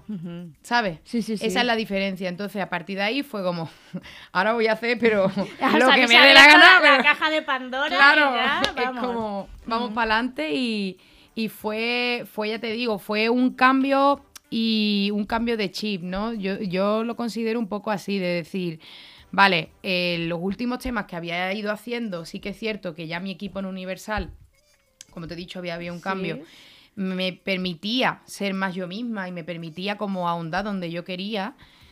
Y obviamente cuando tú sumas que tú como persona quieres tener tu coherencia y quieres hacer de verdad lo que tú quieres hacer y tienes a alguien que, que te ayuda y que te da consejos, como es Marta en este caso, y encima tienes un equipo que te apoya y que entiende tu situación, pues eso es la fusión de lo que va a ser mi álbum. Mm. ¿Sabes? Al final para mí ha sido un cambio eh, de 360 grados, pero no por la música en sí, sino porque también he tenido oportunidad de hacer muchas cosas, eh, he impuesto un poco mi forma de pensar a la hora de decir, oye, somos un equipo y trabajamos en equipo, pero al final yo me quiero sentir identificada con lo que se haga. Ajá.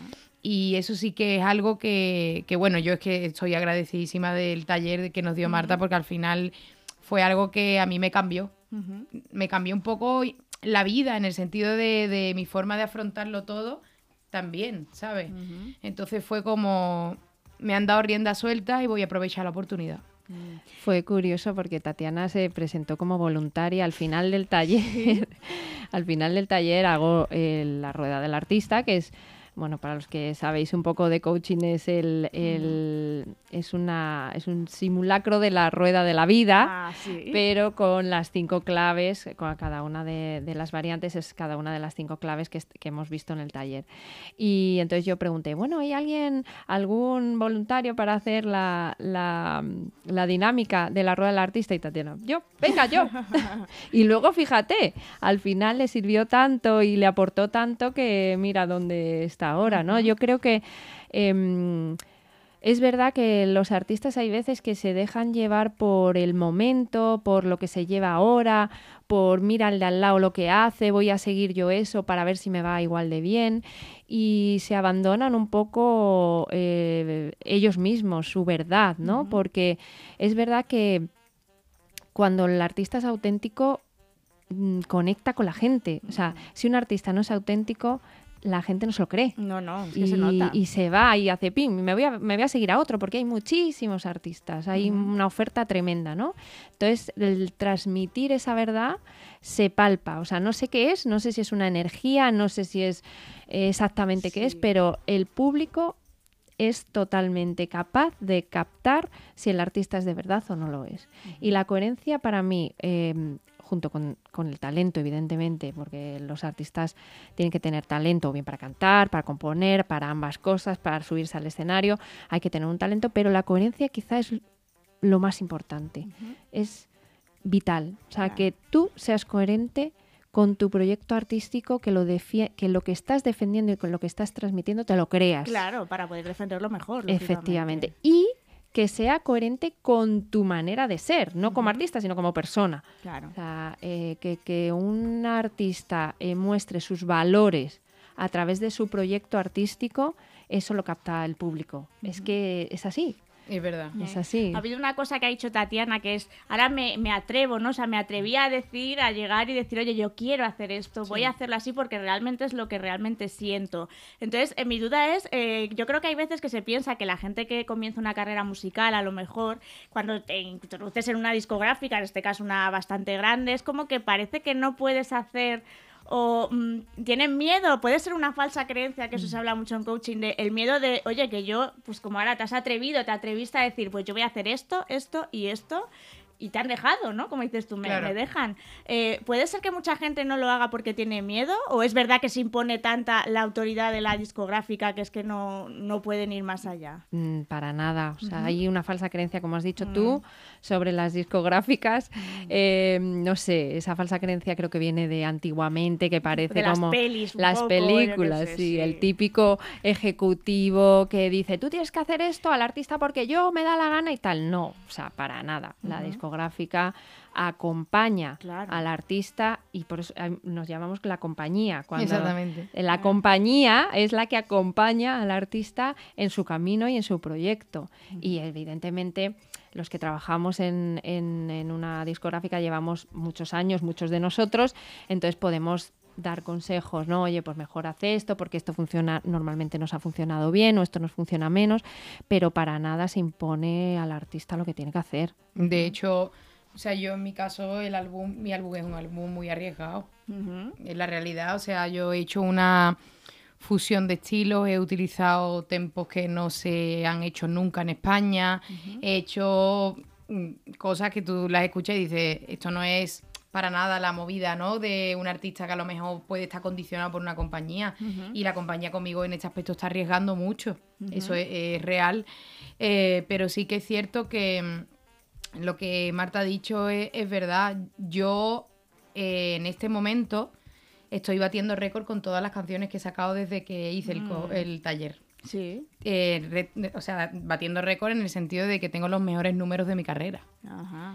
¿Por qué? Porque es cierto que en muchas entrevistas me lo han preguntado y en muchos sitios lo he hablado y es como que a la gente eh, les gusta que seas tú misma y que seas real y que te muestres tal y como eres. Yo en todos mis vídeos, o sea, yo he hecho un álbum que trata desde mi sentimiento de represión hasta mi sentimiento de libertad relacionado con mi condición sexual y con la represión y libertad que han sufrido los flamencos eh, desde la época de antes de la guerra civil y demás. Eh, hasta ahora, hasta el día de hoy, ¿no? Entonces es un disco urbano, ¿vale? Sí. Aunque no lo parezca, es un disco urbano Sí. que tiene sus tintes flamencos y tiene sus cosas, pero es un disco en el que yo, por ejemplo, hablo abiertamente que se lo he dedicado o me he inspirado en mi, en mi pareja. Ajá. Eso a la gente le encanta, o sea, porque si yo me Claro. callo ese detalle, que es súper importante para entender el disco, o yo me callo que, esto, que yo hablo de un proceso vital que ha sido fundamental para ser la persona que soy hoy, la gente no entiende o escucha las canciones y no le busca la relación. Entonces yo en el disco la palabra coherencia me la tatué tanto, tanto, tanto Mm. que en todas las canciones hay eh, relaciones entre sí, en todas en las portadas de los singles hay elementos familiares, en todas las cosas hay cosas, no sé, hay en todas las canciones hay letras que son basadas en poemas de Lorca, que es uno de mis autores favoritos. Eh, en fin, todo tiene que ver conmigo y todo lo que cuento es real Ajá. todo lo que cuento es tan, tan, tan, tan real que hay eh, entresijos y sentimientos que yo tengo escritos en cada canción. Tengo desglosado todo lo que yo quería decir en la canción y hay temas muy difíciles eh, tratados en el disco relacionados con la depresión, relacionados con el suicidio y relacionados con eh, temáticas que son reales, que ocurren en la sociedad, que no podemos seguir ignorándolas y que lo que hay que hacer es digamos, eh, tener el valor de contarlas y de decir, oye, a mí me ha pasado esto y mi vehículo para contártelo es la música y la única manera que tengo de ser coherente conmigo misma es mostrar mi realidad, porque al final eso va a hacer que yo sea referente de gente que yo en mi momento no pude tener referente o no, no tenía mucho. Claro. Entonces, eh, al final, la compañía desde primera hora eh, te ayuda, como bien ha dicho Marta. Hay momentos en los que sí que te dicen, oye, pues vamos a dejar esta canción para más adelante y vamos a sacar esta porque ahora mismo es mejor que saquemos esta. y al final es todo es un trabajo en equipo. O sea, la realidad es que te tienen que acompañar y tú te tienes también que adaptar a trabajar en equipo con ellos. Claro, sí, al final supongo que ne- necesitas a la compañía igual que ella te necesita a Por ti, supuesto que pero sí. yo creo que lo que dices tú, que tienes que ser valiente, o sea, valiente o atreverte a decir, oye, que yo tengo un producto aquí que yo quiero sacar, quiero luchar y que, que ahí estoy. Si te parece, vamos a escuchar la primera canción que sacaste en enero de este mismo año, se llama Olé. Y que, y que es súper identificativa de, de ese cambio. Porque Claro. es verdad que invito a que escuchen el antes, las canciones de antes, que están muy bien, o sea, no, o sea, pero es que se nota mucho el cambio. Sí, y, sí, ahora, sí. y ahora hablaremos de ello. Las cuatro esquinas de tu cama. Claveles te pintan la uña. Y aquí me tienes embruada. Cantándote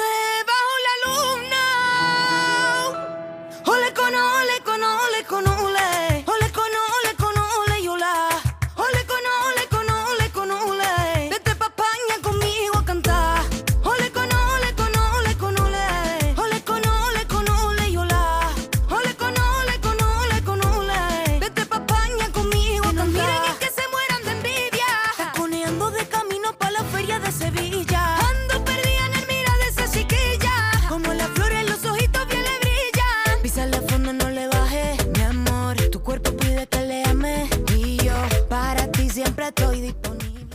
Bueno, como veis, eh, es una pasada. Además, os invito a ver el videoclip porque sales tú tocando el piano. Como ya hemos dicho, eh, estás, eh, estás especializado, o sea, has, has estudiado ¿no? en conservatorio de, de Exacto, piano. Conservatorio O sea, superior. Entonces es, es fantástico. Y te quería preguntar, ¿la, la mujer que sale bailando en el vídeo es tu madre? Sí, es mi mamá. Sí, sí, es que es. eh, puede ser que eh, lo que hayas querido demostrar con este inicio es también volver mucho a tus orígenes y a tus raíces y no ocultarlos, porque a lo mejor los estabas ocultando un poco en la, anterior eh, mm, fase o, o no, o soy yo que he interpretado otra cosa. Mm, No, mira, eh, realmente eh, también una de las cosas que se han dado ¿no? en este momento es que yo soy productora musical. Ajá. Entonces yo llevaba mucho tiempo haciendo arreglos para mis propias canciones en estudios y realmente siempre he estado un poco coproduciendo, pero con los productores con los que habíamos trabajado eran pro- productores más urbanos. Entonces nosotros cuando hicimos esta canción fue una de las propuestas que mandamos al Benidorm Fest, Mm. ¿vale? De Eurovisión. Sí, sí. Entonces nosotros, antes de hacer la canción, habíamos ya pensado en cómo iba a ser la puesta en escena.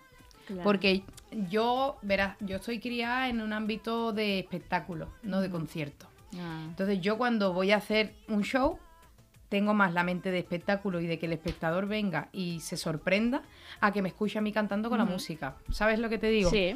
Entonces, eh, una de las cosas que, que nosotros teníamos en cuenta era como que sabíamos cómo queríamos todo el show. Y claro, lo planteé con Frank, con mi manager, y fue como, vale, ahora a ver si puedes hacer una canción que vaya acorde con esto y que, y que te, te coincida. Y me acuerdo que estábamos en, en un evento, eh, no me acuerdo cuándo, eh, así, con Noelia Franco, con una, una cantante, que fui yo a acompañarla, que iba a cantar un tema con ella a Sevilla y tal, y me acuerdo que en el taxi, eh, yendo para el sitio, le dije, Fran, se me ocurrió esta melodía, llevo un par de semanas con ella, y se la canté y me dijo, yo creo que por ahí puede ir la cosa. Fuimos al estudio, coproducí la canción, tal y como yo la tenía en mi cabeza, y una vez que presentamos, al final no, no salió elegida para el Benidorm Fest, pero sí que, que esta canción fue como la primera canción que yo compuse justo después de hacer el taller. Ajá. Entonces, ¿qué pasa? Que yo ahí estaba como, Un pletórico. claro, como mira, ahora es mi momento de decir voy a hacer lo que me dé la gana. Y además, como es para el venidor, digo, bueno, no me pueden decir muchas cosas porque tenemos como, vamos a tener como referencia a España y como desde fuera se ve España. ¿Sabes? claro, esa, sí, sí. esa era la imagen que yo quería. Entonces, cuando hicimos la producción, la canción y demás, yo siempre digo, hay gente que me ha dicho, qué pena que no has ido al Benidorm Fest, ¿no? Que, que hay que ver qué pena porque era una oportunidad. Y yo siempre dije que, que mi oportunidad había sido crear una canción que de verdad definía mi estilo. Ajá. Para mí mi oportunidad fue componer esa canción y decir, vale, ahora sí estoy desarrollando el sonido que yo quería hacer. Eso fue mi oportunidad. O sea, para mí el Benidorm Fest me dio mucho más que a lo mejor muchos compañeros que han ido, que han tenido su oportunidad y que al final cada uno tiene la suya en un momento de su vida, ¿no? pero al final para mí fue como, gracias a esto, he sacado una canción que yo pensaba que no íbamos a poder sacar, pero que la compañía quería apostar por hacerla y por decir, vamos a sacar la canción ya que está hecha y, y vamos a ver cómo reacciona el público. Mm. Y el público, pues, le encantó. O sea, el público, yo desde ese momento hasta los singles que hemos sacado, ¿no? Son tres los que llevamos. Sí. Eh, los comentarios son, ahora eres mm, más tú que nunca. Eh, esto es lo que más nos gusta de ti. El sonido de antes estaba guay, pero ahora vemos que estás totalmente identificada contigo misma. Esto sí. Y obviamente que yo siempre había tenido en cuenta mis raíces, siempre, Sí, y siempre las sí. llevo a cabo y mi familia para mí es lo más importante. O sea, yo estoy criada de esa manera y soy una artista que siempre llevo cosas de mi familia encima. Mira, hoy llevo un anillo de mi abuela, eh, normalmente llevo mm, ropas de mi abuelo, llevo cosas de mi madre, de mi chica, no sé, para mí la familia es muy importante.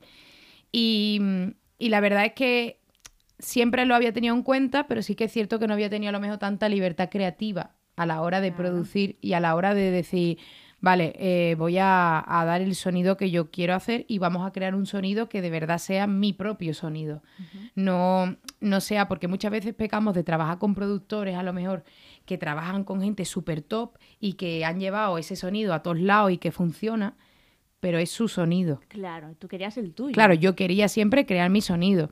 ¿Por qué? Porque yo soy pianista clásica, como bien has dicho. Ajá. Y yo me he tirado muchos años estudiando música de otros compositores. Mucha, porque al final yo este año hago 20 años estudiando piano. O sea, que soy joven, tengo 25 años, pero que llevo toda la vida Sí, sí, dedicada a eso. Entonces yo siempre había tenido mucho ímpetu por crear un sonido propio, siempre. Y yo realmente quería haber estudiado piano flamenco, pero la especialidad no existe. No, no, En- no lo había oído nunca. Claro, entonces, claro, cuando, cuando yo hice piano clásico, a mí me daba igual porque lo que yo quería era estudiar el instrumento, ¿no? Pero yo era la típica que a mí me daban un aula para estudiar y a lo mejor Chopin lo tocaba por bulería. Y, y Mozart pues, mm, lo tocaba por tango. Y hacía una sevillana con una... Es que esas cosas las hacía yo porque desde muy pequeña tenía muchas melodías en mi cabeza. Ajá. Y yo siempre decía a mi madre, mamá, ojalá pudiera sacar toda la música que tengo en mi mente para que todo el mundo la escuche, pero es que ahora mismo no sé cómo hacerlo porque acababa de empezar claro. a estudiar, es que no podía. Claro, claro. Entonces, era como que era esa cuenta pendiente que yo tenía de desarrollar mi sonido, era algo que tenía desde hacía muchos años, o sea, no de ahora. Y cuando tú ves que hablas con alguien como es Marta en, un, en una actividad y te dice, oye, que puedes hacerlo, ¿eh? O sea, que, que a lo mejor tú sola te has creado una imagen que no es la real, ¿no? O a lo mejor has tenido antes otro equipo que pues no te, ha- no te ha dejado porque no consideraban que fuera el momento, ¿no? Que eso era lo que siempre me decían.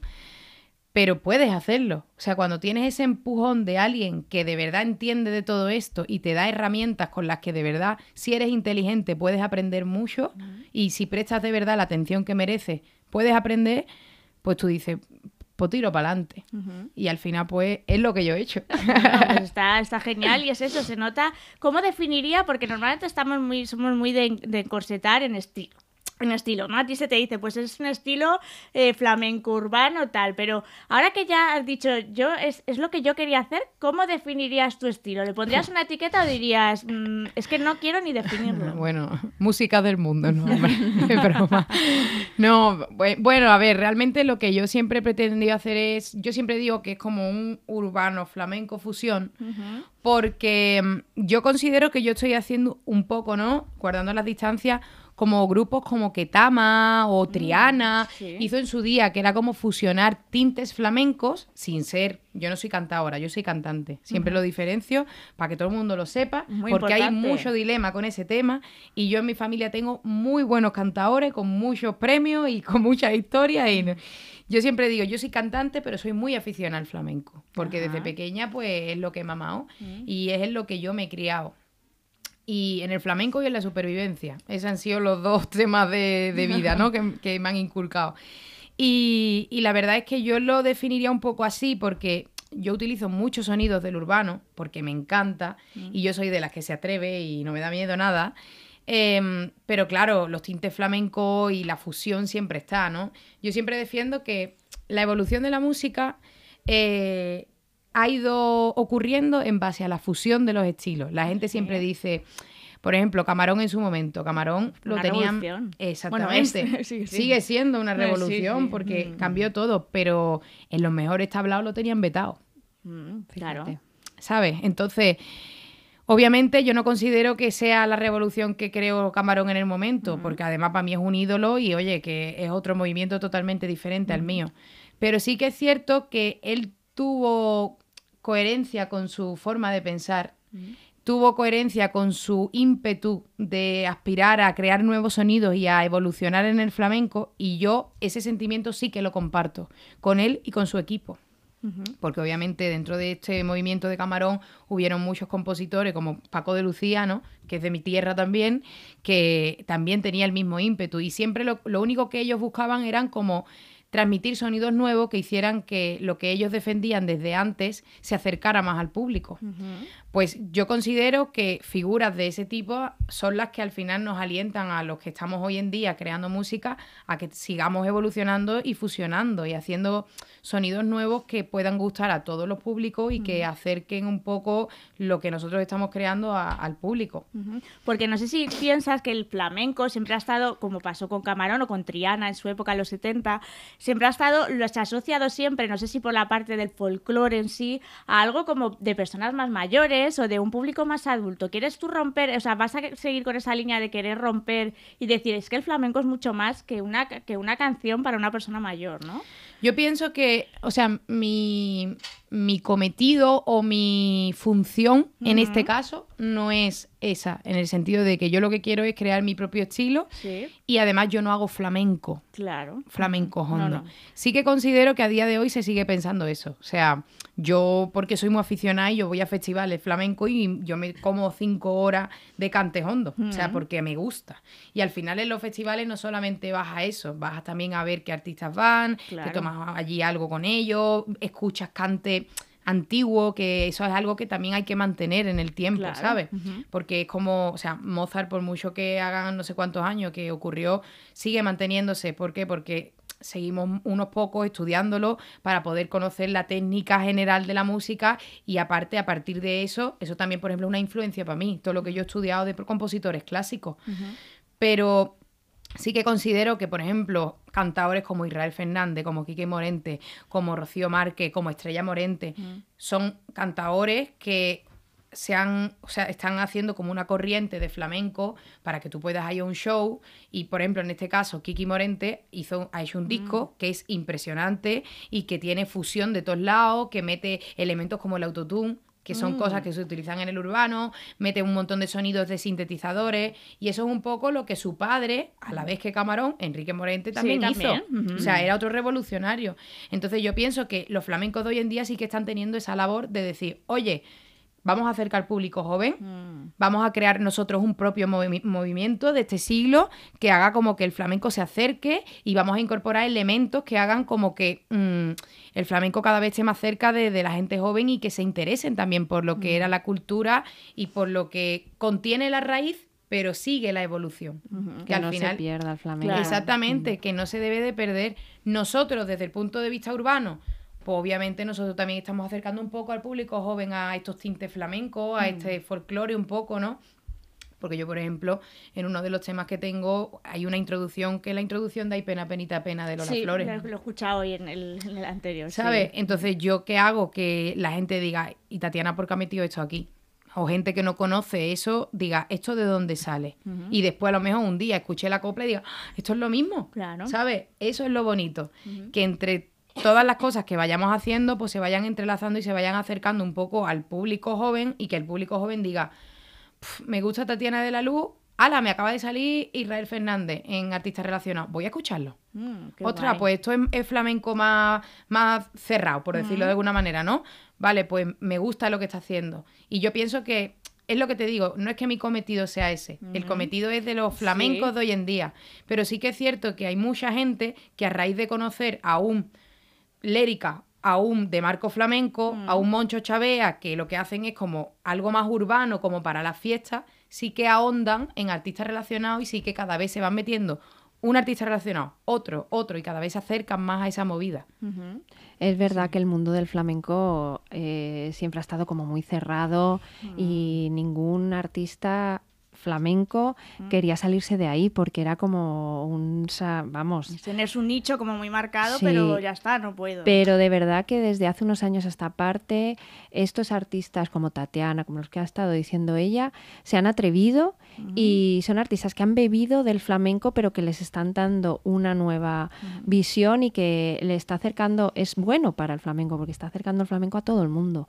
Claro. Es muy importante lo que hacen, la labor que hacen, y los flamencos más cerrados tendrían que estar orgullosos de ellos. Hombre, a ver, al final es alargar un legado súper importante, porque al final es, es patrimonio ¿no? de, la, de la humanidad, es patrimonio de España, De ¿no? de España, nuestro país, mm. y, y yo creo que es importantísimo no, no dejarlo morir o dejarlo en el olvido, que todas las generaciones lo vayan conociendo. ¿no? Totalmente. Me gusta mucho lo que habéis estado hablando de la coherencia, no es una palabra que ha surgido mucho. Podríamos decir que para que un artista ahora triunfe, más que antes, que era, digamos, que tuviera un talento, un tal... Ahora es muy importante que trabaje su coherencia, más que ninguna cosa. Para mí sí. Para mí eh, lo he descubierto hace poco, ¿eh? hace dos años o así. Para mí la coherencia es la base de todo, no solamente de los artistas, sino de cualquier persona. Yo me lo voy a tatuar, de Sí. hecho, en algún sitio de mi cuerpo Mm. porque quiero que no se me olvide, quiero que, que la gente piense que lo que se piensa tiene que ser coherente con lo que se dice y tiene que ser coherente con lo que se hace. Ajá. O sea, eso debe ser como, como el pan nuestro de cada día. En los artistas, en el caso de los artistas, la coherencia sirve para que el público se crea tu proyecto, para que tú muestres tu autenticidad y para que conectes con el mayor número de personas. Eh, se nota, se palpa cuando no eres coherente y eso se mm, transmite al público y como, como he dicho antes, el público se va a otra cosa. Eh, es muy importante. Yo hago una, una dinámica cuando hablamos de la coherencia en el taller, hablo, hablo un- hago una dinámica que es, la, es para conocer los valores de las personas, porque la gente va por ahí por la vida y nadie sabe cuáles son sus valores. ¿Tú te has planteado alguna vez cuáles son tus valores más importantes? Ah, pues mucha gente me dice, ah, pues no tengo ni idea. Pues venga, ponte un folio y escribe tus 10 valores más importantes y además colócalos por, por orden de, de- de importancia, ¿no? Pues qué es para ti el más importante y de ahí para abajo. Es que hasta tomar una decisión mm, cualquiera se convierte en algo súper fácil cuando tú miras tu lista de valores. Yo qué sé, tienes que decidir si te compras una casa o otra. De repente miras la lista de valores y dices, ah, pues no, pues me voy por aquí, me compro esta. Porque para mí lo más importante es esto y esta casa honra mis valores. es, eh, es vital. La coherencia, los valores, eh, conocerlos y honrarlos. Eh, y ser natural Claro. y ser auténtico. Antes he hablado de Pena, Penita, Pena, que Sí. tiene Tatiana en el inicio de una de sus canciones y me he acordado de Lola Flores. O sea, Ah. qué artista más auténtica había. otra, revolución de Por favor. tiempo, sí, sí. Ah, eso es la autenticidad, mm, no sé, llevada al máximo, ¿no? Y a mí Tatiana me, me recuerda un poco a, a Lola Flores, de verdad, ¿eh? Y lo, te lo digo aquí delante de mucha gente, no te lo había dicho antes, me recuerda esa garra, es que tiene garra, o sea, tú le ves a Tatiana, incluso le, le miras las manos Sí, y, gesto. y- y con las manos ya está transmitiendo. Mm. Y bueno, ya los ojos, no te quiero ni Sí, contar, que los ojos es que hablan ya solos. O sea que eh, tenemos grandes ejemplos de coherencia y de autenticidad. Eh, Lola Flores es mm, el referente máximo, pero hay muchísimos más. Y yo invito a todo el mundo que sea coherente que sea auténtico y natural. Sí, sí.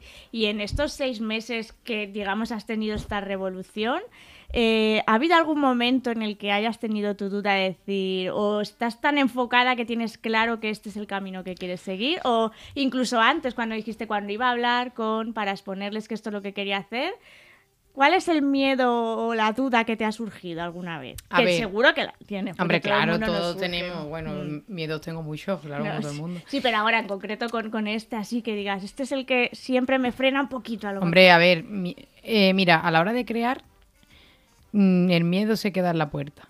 O sea, Mm. mira, a mi madre, mi madre eh, bailadora de flamenco y es profesora Y hay una frase que siempre cuando llegan las niñas, ¿no? La- las primeras veces que dan clase, siempre dice, maestra, es que me da vergüenza. Mm, Y mi madre siempre dice, escúchame, cuando tú llegas aquí y pasas la puerta, la vergüenza se queda en la puerta. Mm. Y los miedos se quedan en la puerta y los problemas. Aquí venimos a disfrutar. Pues eso es lo que yo hago cuando entro en el estudio.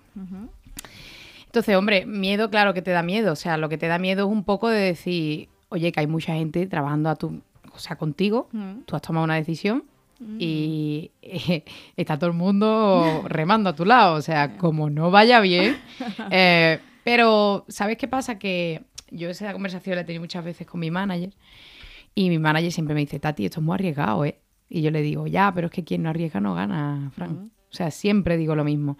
Y si no va bien, seguiré trabajando. O sea, y si va bien, seguiré trabajando igualmente, porque al final todo es una experiencia, todo es un aprendizaje, y yo sé que si no va bien ahora, irá bien en algún momento. O sea, yo, aparte de la coherencia, hay una cosa que, que me he demostrado a mí misma, y es que cuando tú te guías por tu instinto,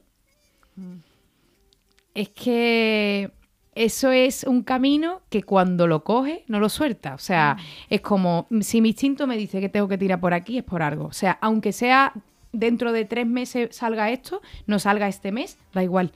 O sea, es algo que, mira, yo en el disco he metido una bulería. Pues me apetecía a mí y yo hablé con el equipo y dije, chicos, mola mucho que sí, que al, al final el disco vaya apoyado por Amazon, por Rom- Rompe España. Y entonces, pues, eso es una oportunidad Claro. impresionante, obviamente. Y, y yo les dije, esto está muy guay, pero yo dentro del disco quiero meter una bulería. Claro, cuando meto la bulería, con mis paranoias mentales, metí en la bulería porque yo soy una persona que es como cojo de aquí, cojo de aquí, venga, voy a hacer esto, voy a hacer lo otro, y no me da miedo nada. Y aparte coproduzco con Chu Santana, que es uno de los mejores productores a nivel internacional y que además es músico igual que yo y se, se deja llevar por todas mis locuras. Entonces, cuando presenté la bulería, yo me acuerdo que mi directora artística me puso un poco a prueba para ver si yo estaba segura de lo que estaba presentando, ¿no? Y me dijo, es que yo no lo veo. Y yo le dije, yo entiendo que tú no lo veas, pero para mí es una obra de arte. O sea, yo estaba tan enfocada que yo puedo dudar de si las cosas van a ir bien, si van a ir mal, si las cosas se van a dar para que al público les guste, si no se van a dar. Pero de lo que nunca jamás dudo, nunca jamás, es de, de las creaciones que hago. O sea, porque cuando las hago, las hago con tanto sentido y con tanto sentimiento y me, me dejo tanto la piel y el alma en hacerla que es mi verdad lo que estoy contando, ¿sabes? Entonces, como no, no estoy mintiendo en nada, yo me estoy dejando la vida y el alma en hacer un álbum que está contando todo lo malamente que yo lo he pasado y lo bien que estoy ahora por haber encontrado el amor de mi vida. Entonces, es que yo ya estoy compartiendo con la gente mi familia. Claro. O sea, imagínate lo enfocada que una tiene que estar para decir, me da igual los miedos que me vengan, yo voy a tirar para adelante con esto. O sea, que la clave es tener un objetivo clarísimo. Yo siempre lo he tenido, ¿eh? Yo decidí que iba a estudiar piano con siete años. Mm, Que sí, que una niña de 7 años normalmente esas cosas no... Claro, pero es que yo, yo siempre digo que detrás de una persona, a lo mejor con las ideas tan claras como yo, hay una mamá que es superviviente, que es una, un ejemplo, que es mi referente y que es una persona que tiene los objetivos tan claros. Y, y esa sí que se parece a Lola Flores. Mi madre sí que se parece a ella, porque es una mujer tan luchadora y es un ejemplo de trabajo tan grande que al final la corriente de ella te lleva, ¿sabes lo que te Mm, digo? Y sí. nosotros siempre hemos trabajado tanto en equipo y siempre yo todas mis cosas se las envío a mi madre, nada más salí del estudio, se la envío a mi madre, a mi padre, a mi manager, a mi pareja y a mi mejor amigo. Y es como, venga, ahora soltarme... Venga, a la verdad. Contadme lo que hay aquí, si funciona, si no. Y ya te digo, es como, como que cuando tú ves a alguien en casa desde muy pequeñita, con objetivos tan claros, sin tener recursos, porque yo tengo una compañía detrás que es impresionante, pero en el flamenco los recursos son muy escasos, muy escasos. Y nosotros siempre hemos hecho las cosas en bajo coste, con- cogiendo de un lado de otro, con retales, y, pero hemos creado cosas muy grandes haciendo con eso. Pues imagínate, cuando se tiene una compañía detrás, los miedos no existen. O sea, lo que existe solamente son ganas de trabajar, ganas de trabajar en equipo y de currar para que salga lo mejor posible y sobre todo que nunca jamás quede la cosa de decir, podría haber hecho más. Hay una cosa que estaba diciendo Tatiana que es, es otra de las claves que para mí es súper importante, que es eh, el trabajo en equipo. El equipo de trabajo que conforma un artista tiene que ir dirigido todo el equipo al mismo objetivo. O sea, no puede ir el manager por un lado, el artista por el otro, la compañía por el otro. Pues no, que eso hay es que- fracaso casi seguro. vamos. Exacto. Y luego otra cosa importante es que el éxito, porque claro, la palabra éxito hay gente que no le gusta, ¿no? Que se siente como "Mm, el éxito que es, es como, a mí me recuerda como a, a dinero, a poder. Claro. Y no, o sea, el éxito es que tú te marques unos objetivos, unas metas y las consigas. Cada uno las suyas, porque Claro. yo no sé la- las metas o los objetivos que tiene Tatiana, pueden ser diferentes a los que tiene otro artista. Simplemente el éxito es conseguir eso que te propongas.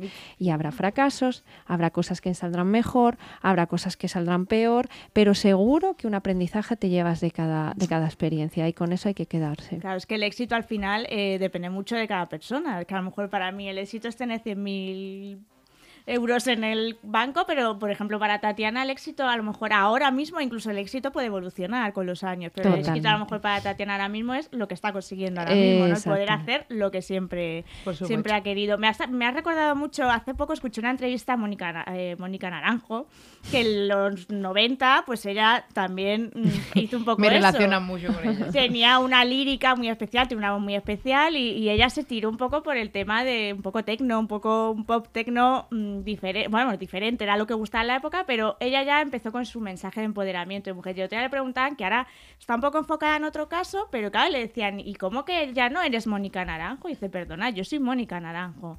Pero es que ya no soy la Mónica Naranjo de los 90, dices que tengo más años.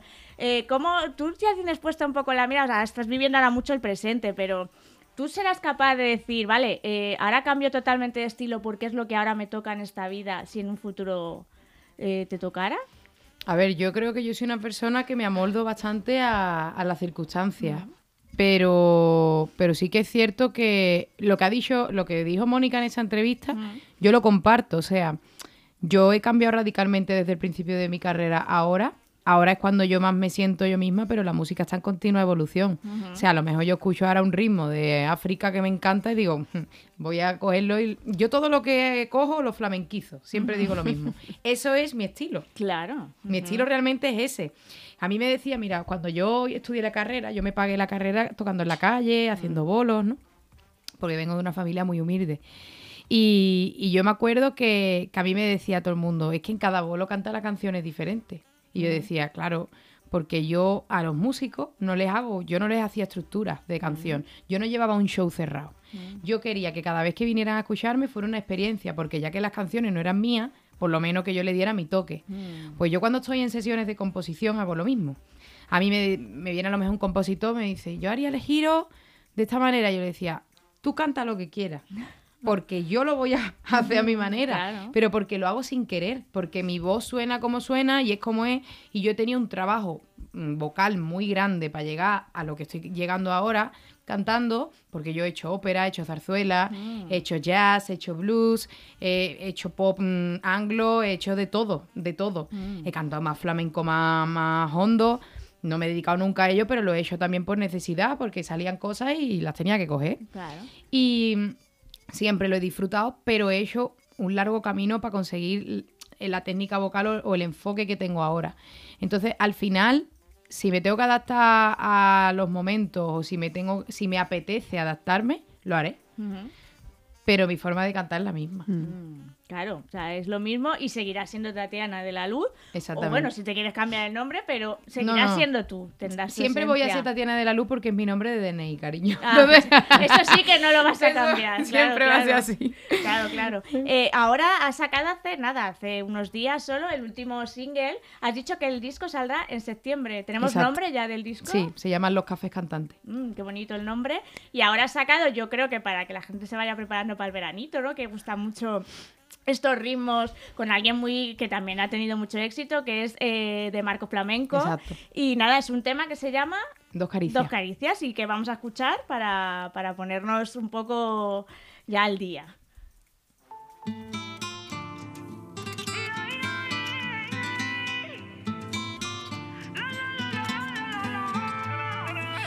Yo pronuncio tu nombre desde las alturas. Cuando vienen los astros, tus ojitos me alumbran. Dime si tienes dos caricias para poder peinar mi pelo. Tú sabes que con mis caricias tuyas yo por ti me muero. Mirando a la luna, veo tu reflejo. Dime si tienes dos caricias para poder peinar mi pelo. Ay, no me importa lo que digan. Por ti yo me muero, eres mi rosa favorita. Es que eres tú la que ilumina. Lejos porque